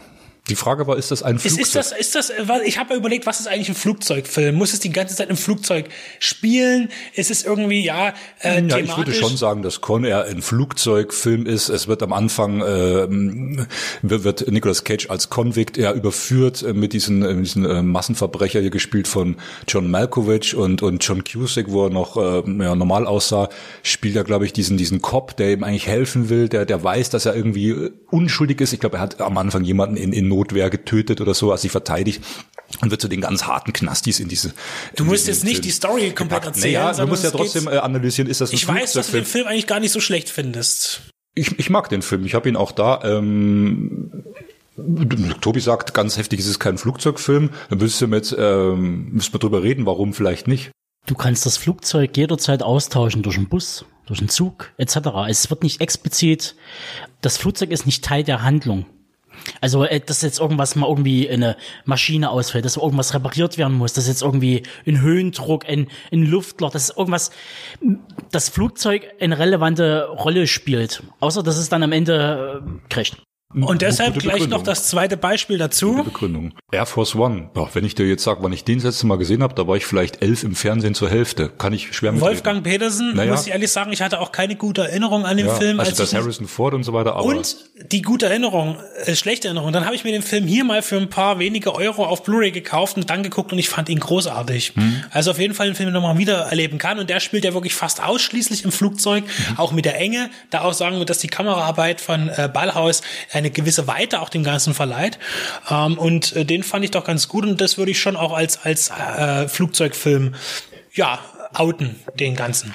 Nettes Spiel, was wir hier machen. Ja, na ja, Ah, jetzt ja. kommen wir zum zweiten äh, Airport. Und zwar äh, heißt der Giganten am Himmel, wie du schon richtig gesagt hast, im Originaltitel Airport äh, äh, 75. Das war dann den Jahren geschuldet, wann diese Fortsetzungen rauskam. Der dritte heißt dann folgerichtig Airport äh, 77 und der vierte Airport 80. Wobei, er ich eigentlich da- 79 heißt. Genau, wobei das auch wieder interessant ist. Genau, äh, der vierte kam in den USA 79 raus und heißt im Original Airport 79. Und ich glaube auch, ich weiß nicht, ob das ein Druckfehler ist, gelesen zu haben, dass der zweite Teil eigentlich 74 ist. Aber das ist jetzt auch egal.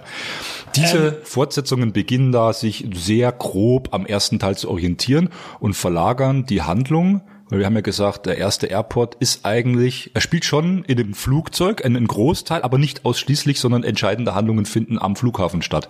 Und hier Charlton Heston in der Hauptrolle, wird, wird dieser Film, denke ich, doch sehr dem Begriff des Katastrophenfilms gerecht, denn er spielt eigentlich fast ausschließlich in der Luft. Es geht um die neueste Boeing, die konzipiert wurde und einen spektakulären Crash in der Luft. Beim ersten Teil war es noch ein, ich sage jetzt mal, nicht Bombenplatzer, sondern schon eine Explosion von einem, das, das Thema Terrorismus spielt noch nicht so die Rolle. Es ist eigentlich ein privater Selbstmordattentäter. Da geht es nur um die private Geschichte, er hat keine politischen Hintergründe. Ähm, auch dieser, sag mal, Antagonist im ersten Teil nebenbei noch gesagt, sehr glaubhaft gespielt, weil äh, ab diesem zweiten Teil, finde ich, werden diese Figuren, diese, diese Nemesis, diese, diese Bösewichte immer blasser. Im Übrigen ist ja Giganten am Himmel jetzt kein Film, der Terrorismus bedient, sondern der Unfall, der hier passiert durch den Zusammenstoß von einer äh, großen Boeing und einem Sportflugzeug, geschieht durch äh, ja einen sehr unglücklichen Zu Un Zufall. Der Herzinfarkt hat er. Genau, äh, und jedenfalls wird das Cockpit aufgerissen und äh, die, die Piloten sterben beziehungsweise sind stark verletzt, können nicht selber fliegen und nun ist das ultimative Hollywood-Gesicht Karen Black, Black äh, dafür verantwortlich, ähm, dort erstmal die Stellung zu halten als Chef-Stewardess. Und ich muss noch mal eine Lanze für diese Frau brechen. Die hat, wenn, jedes Mal, wenn ich die sehe, denke ich, wo guckt die bloß hin? Ja, ähm, ich finde wirklich mit mit so einen, mit solchen Augen ein, ein hochdotierter großer Hollywood-Star zu werden, das finde ich schon respektabel, weil es ja kein die Frau sieht ja jetzt nicht schlecht aus, aber mit diesen Augen, das ist ja jetzt wirklich was Außergewöhnliches. Ja, die es- schielt wie der Wahnsinn, die Frau. Ja, ja sie, sie, sie, sie schielt sehr, sehr süß, sehr sympathisch, aber es entspricht nicht diesem, diesem strengen, diesem teilweise damals abwertenden Hollywood-Norm, zu sagen, so jemand an eine große Stelle zu setzen. Und sie bekommt auch äh, sehr viel Screentime in diesem Film. Wir wollen jetzt auch die Lanzen brechen für die Frauenfiguren, denn im ersten Teil äh, spielen viele Frauenfiguren in, äh, in Nebenrollen, äh, aber auch äh, entscheidende Rollen. Und äh, ich muss jetzt auch nochmal, um die Verbindung zum zweiten zu bekommen, dieses Männer-Frauen-Bild, das entscheidet mir sehr wichtig. Der erste Film ist ein Klassiker und ist durchweg gut strukturiert. Aber es ist eindeutig, dass äh, die, die Größen, also die, die Herren, die das Sagen haben, wie Burt Lancaster, wie George Kennedy auf der Piste oder wie eben auch Dean Martin, ähm, so ein bisschen unantastbar wirken, ohne dass der Film aber unanständig wird. Denn er behandelt die Frauen, ja, wie soll ich sagen, im damaligen Zeitpunkt, wie das halt so war, das Frauenbild, irgendwo auf Augenhöhe. Und es ist auch eine äh, wichtige Geschichte, dass die Stewardess, mit der Dean Martin, der Captain, der zur Kontrolle mitfliegt, deswegen sind zwei Captains an, am, im, im Cockpit des Flugzeugs, äh, schwanger von ihm ist. Und äh, das fand ich interessant. Relativ zu Beginn wird Dean Martin doch eher als so ein bisschen so der arrogante Captain dargestellt. Dieses Treffen mit Burt Lancaster und die mögen sich nicht so wirklich. Äh, aber im Flugzeug, ähm, weil sie eben schwanger von ihm ist, wie sie sagt, wird er auf einmal ganz weich. Er wird so dieser softe Typ und äh, kümmert sich professionell um die Gäste im Flugzeug und behandelt sie als Kollegin, damit das nicht so auffällt, damit er nicht so, äh, damit er nicht in Ungnade bei den Kollegen fällt. Aber er macht sich, es geht eigentlich, es ist ein Liebesfilm, es geht eigentlich drum, äh, wird, wird meiner Frau geholfen, kann ich sie retten. Ja? Äh, se- Sehr berührender Film. Und ich muss sagen, im zweiten Teil Karen Black als Hauptrolle, ja, wichtig, entscheidend. Auch da geht's drum, dass Männer und Frauen wieder zusammenfinden, weil Charlton Heston äh, fliegt eigentlich immer quer durchs Land und sieht sie ganz wenig und sagt, das besprechen wir, wenn ich von der und der Reise wieder bin. Also jetzt äh, haben wir uns kurz gesehen, äh, das war's, bis später.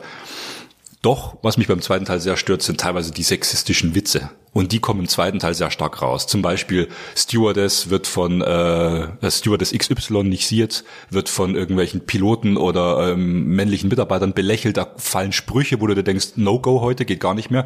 Und dann wird sie noch gefragt von dem einen, wie hältst du das mit diesen, mit diesen Haifischen oder mit diesen Typen überhaupt aus? Ja, ich habe mich dran gewöhnt, das geht schon. Wo ich mir dachte, ja, wunderbar. Das sollte ja auch als Unterhaltungszwecken waren diese Sprüche eingebaut. Die hast du im ersten Teil noch nicht so. Fand ich im zweiten Teil etwas fragwürdig. Da kommen wir jetzt auch gleich zu einem der Kameraden, die sowas tun, nämlich Eric Estrada ist hier zu sehen, den ich immer wieder ganz witzig finde, wenn ich sein Gesicht sehe, der hier den Julio spielt. Ja, das Geräusch war durchaus gerechtfertigt. Äh, und ähm, den man ja hauptsächlich aus Chips kennt, äh, als, als Motorradcop, der hier äh, einen, einen Filmauftritt hat in einer großen Produktion, muss gleich dazu sagen, trotz des riesigen Erfolges von Airport, äh, dem Einspiel, wurde sehr stark das Budget abgespeckt. Bei äh, dem zweiten Teil auf drei Millionen Dollar herunter, das sind sieben Millionen weniger. Ähm, und äh, ja, gut, äh, man hat jetzt hier vielleicht auch nicht mehr den großen Schauplatz, weil das ist doch sehr viel Studio. Du hast eben auch dieses Flugzeug und das ist, ist begrenzter.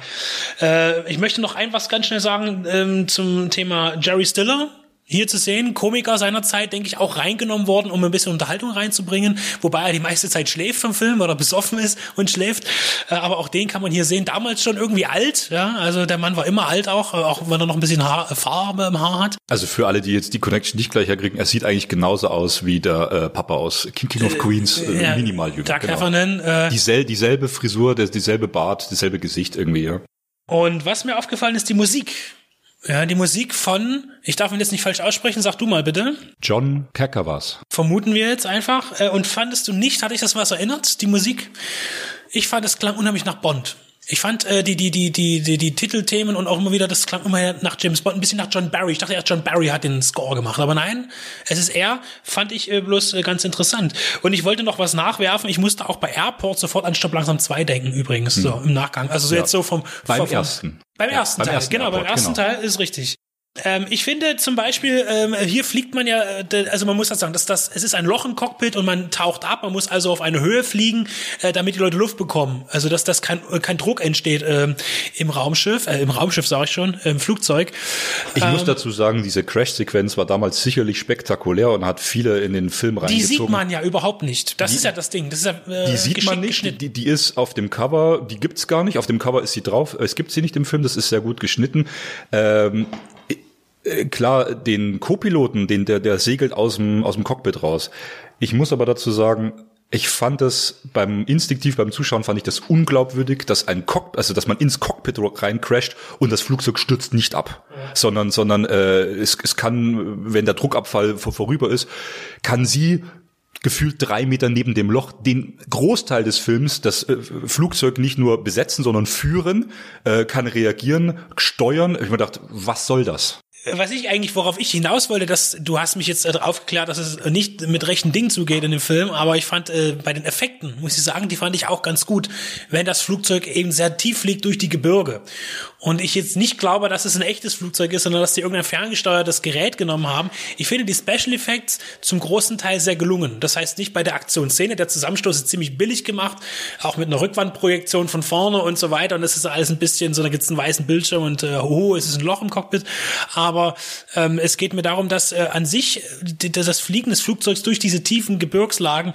äh, finde ich sah sehr gut aus, haben sie gut gemacht, hat mir wirklich gefallen.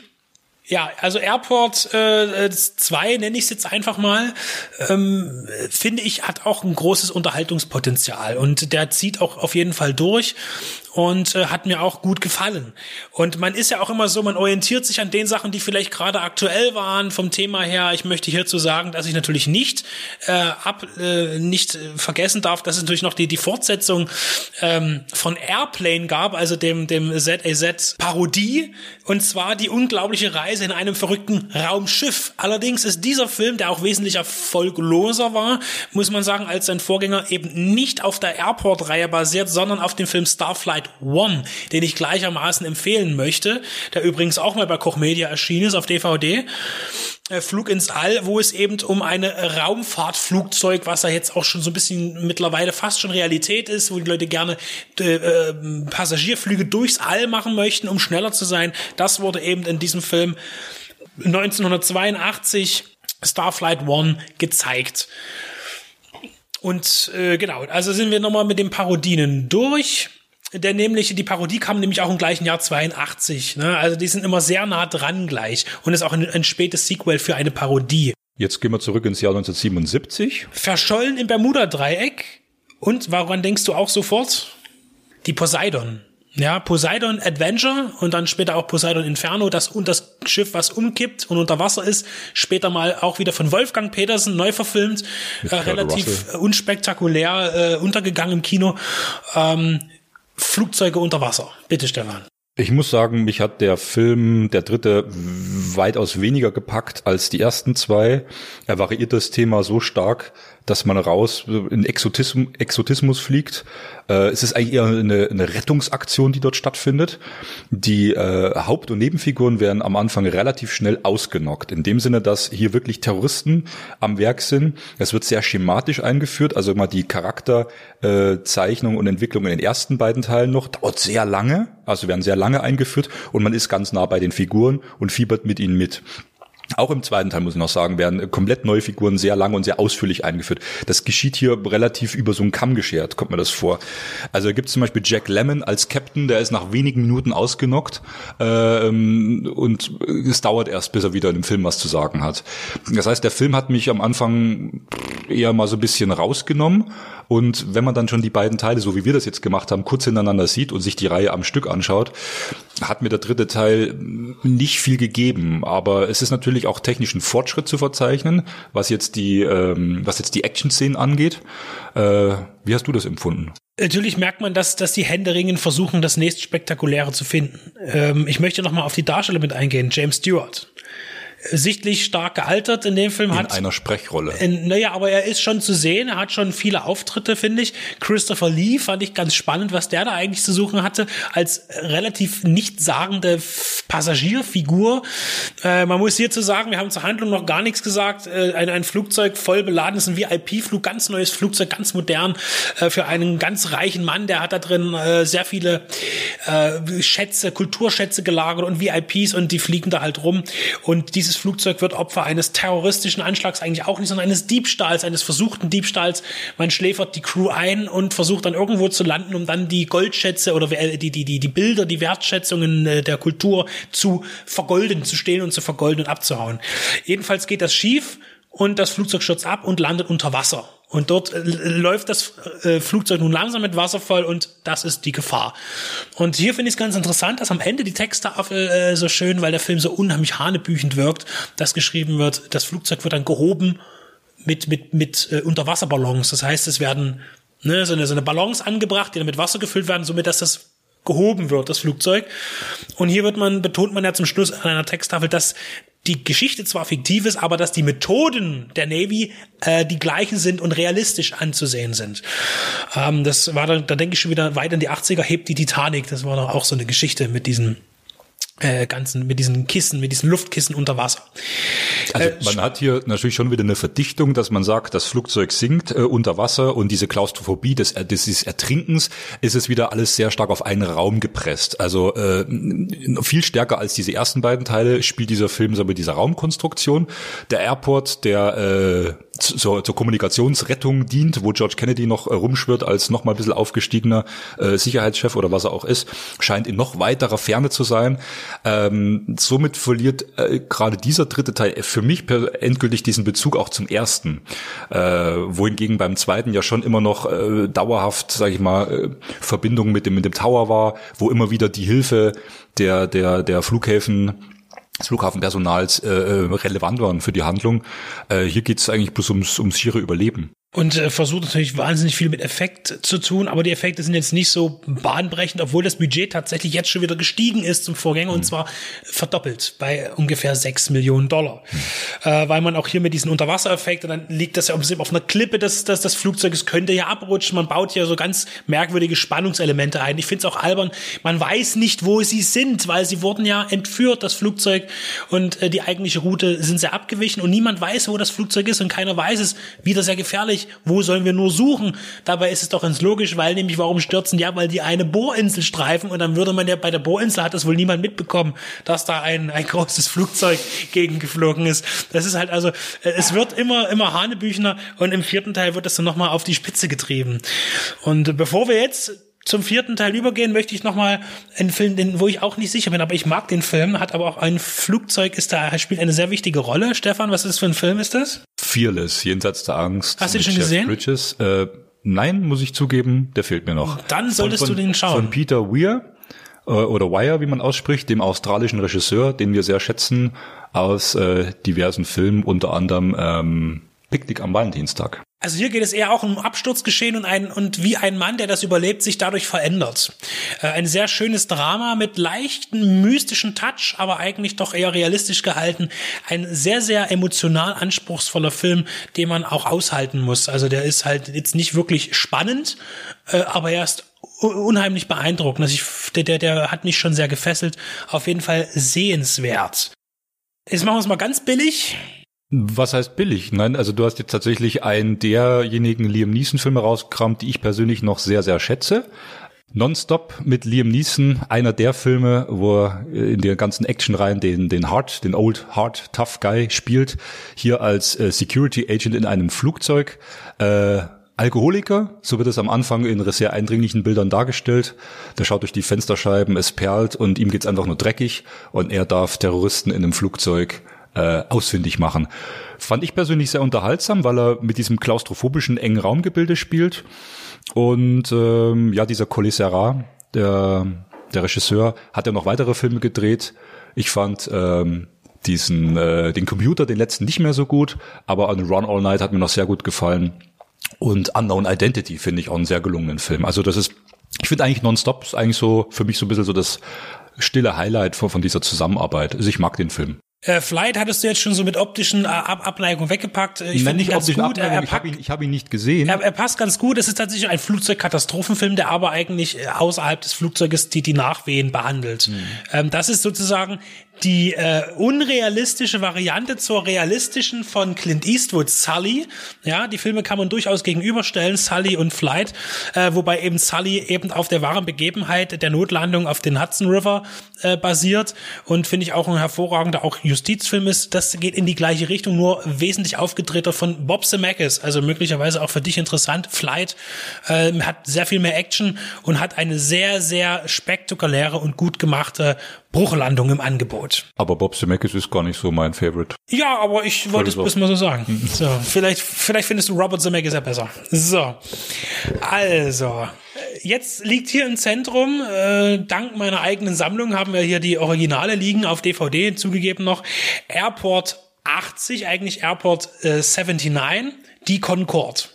Immer alle Filme äh, produziert von Jennings Lang natürlich, muss man nochmal dazu sagen. Äh, und hier hat man jetzt nochmal, ich glaube, auch ein bisschen auf den europäischen Cast mit angespielt. Alain Delon, man, man holt noch Frankreich und Europa mit rein. Hier ganz wichtig bei Airport 80. Der Film kam ja äh, im, in den USA im August ins Kino. Und welcher Film kam bereits im März diesen Jahres, also äh, 79, äh, war das, oder 80, ich, äh, äh, im halbes Jahr zuvor kam aber, naja, ein gutes halbes Vierteljahr zuvor, kam ein anderer Film ins europäische Kino mit einer Concorde von Ruggero Deodato. Und zwar ähm, das Concorde Inferno. Den habe ich sogar mal besessen, den Film. Den habe ich aber nicht mehr. Ich habe den auch nie gesehen, muss ich dazu sagen. Und der ist, glaube ich, ist fast dasselbe. Und das Witzige ist, dass der Ruggero Deodato-Film bei der IMDb die höhere Wertung hat als dieser Film hier, der aus der Original-Airport-Reihe. Unfall. Du hast den Film ja leider nicht ganz gesehen, Stefan, habe ich so, glaube ich, in Erinnerung. Den habe ich jetzt zeitlich nicht mehr so mit reingepackt, aber ich möchte dazu sagen, Concorde ist ja auch schon wieder der nächste technische Schritt und das ist bei der Airport-Reihe entscheidend. Bereits am Ende vom ersten Airport äh, klopft er so an das äh, Flugzeug, was dann noch diese Passagiere doch noch heil auf den Boden gebracht hat, trotz äh, Explosionsloch klopft an, an das Gehäuse, an die, an die, an das Fabrikat und sagt, ich muss mal dem Herrn Boeing einen Liebesbrief schicken. Also das sind schon auch immer Werbefilme für die ganze Boeing. Was aber irgendwie im Widerspruch steht, weil eigentlich sind da immer Flugzeuge kaputt oder Gefahrensituationen. Das sind, glaube ich, auch Filme, die nie an Bord eines Flugzeugs gelaufen sind. Äh, und gerade die Concorde äh, ist unfassbar, äh, also jetzt wird's wirklich unfassbar. Also es geht hier wirklich um den Flug einer Concorde, die von Amerika über Paris nach Moskau fliegt. Und auf beiden Flügen passieren terroristische Akte. Und der erste terroristische Akt, ja, man überlebt es gerade so. Das ist so ein, ein, eine neumodische Drohne, die äh, im Test gerade ist und dann sich ausgerechnet Concorde als Ziel aussucht und nicht mehr abbrechbar ist und dann eben dort äh, die Concorde bedroht. Dann, oh, ist man ganz schockiert und man landet und oh, alle Passagiere, hui, übernachten in Paris und dann steigen sie am nächsten Tag alle wieder in die gleiche Maschine, um weiterzufliegen und dort kommt der nächste terroristische Anschlag. Äh, und das ist wirklich, also äh, inhaltlich ist das so unten durch, aber auch wieder mit einem Cast. Robert Wagner spielt mit. Ähm, und auch hier jetzt George Kennedy spielt, glaube ich, die größte Rolle überhaupt. Also der Nebendarsteller wird mit äh, den Sequels immer attraktiver, auch als Hauptrolle. Hier spielt er dann schon die Hauptrolle. Und der Film ist wirklich von hinten bis vorne, wo man denkt, was, was, was haben die sich nur dabei gedacht? Also mit äh, Realismus jetzt mal weit fern irgendwo hingestellt. Äh, aber das ist wirklich unglaublich. Und er ist auch bei Weitem deshalb, er hat wirklich einen Trash-Charakter und ist deshalb weit ab von dem, was noch bei Airport 1 war. Was für dich vielleicht noch interessant ist, ist der Komponist des Films. Lalo Schifrin hat die Musik komponiert und das hört man auch tatsächlich ähm, themenweise. Also hier äh, ist der der letzte Film auf jeden Fall, der ist so reißerisch als Actionfilm gestaltet, dass man es einfach nicht glauben mag. Hier auf dem Cover sieht man übrigens diese wunderbare Drohne, die ähm, dann in, in, in der ersten Hälfte der Reise das Flugzeug verfolgt. Also wirklich hier auch die Menschenschicksale werden auch hier wieder eingebracht. Robert Wagner spielt die ganz negative Rolle. Er ist ein Boss von irgendeinem Waffenunternehmen, die genau das hier bauen, diese Drohnen und die Dreck am Stecken haben. Und in dem Flugzeug befindet sich seine Geliebte, die aber Journalistin ist und genau das dann aufdecken wird oder äh, kurz davor steht, seine, seine Missetaten aufzudecken. Und deshalb ist das der Grund, warum auch die Maschine abgeschossen werden soll. Also wirklich ganz groß gedacht und ganz wenig produziert. So, also ähm, zum Abschluss wirklich der schlechteste Film der Reihe kommt zuletzt. Und ähm, mir fiel dann noch ein, so im Verlauf, es gab doch auch in den 90ern dann immer auch so TV-Filme viel mit Flugzeug. Da ist mir einer eingefallen, den ich auch nie gesehen habe, ein Zweiteiler mit Richard Dean Anderson als Kapitän. Und zwar hieß der äh, Pandora's Clock, Killer-Viren an Bord der 747 äh, von 96. Äh, keine Ahnung, aber da ich damals durchaus auch mit MacGyver äh, kultiviert wurde, ähm, ist es so, dass mich das unheimlich interessiert hat, weil Richard Dean Anderson in dem Film mitgespielt hat. Ich habe den Film aber nie gesehen, leider. Ja. Und ich gebe dir jetzt noch was in die Hand Und zwar, ich habe zwar noch ein paar andere Filme, die ich jetzt aber sein lasse, aber einen muss ich dir noch geben. Und zwar eine HBO-Produktion von 97, die nämlich dem Zweiteiler vielleicht gar nicht so unfern ist. Eine HBO-Produktion von 97 auf Laserdisc. Willkommen Benedikts Welt.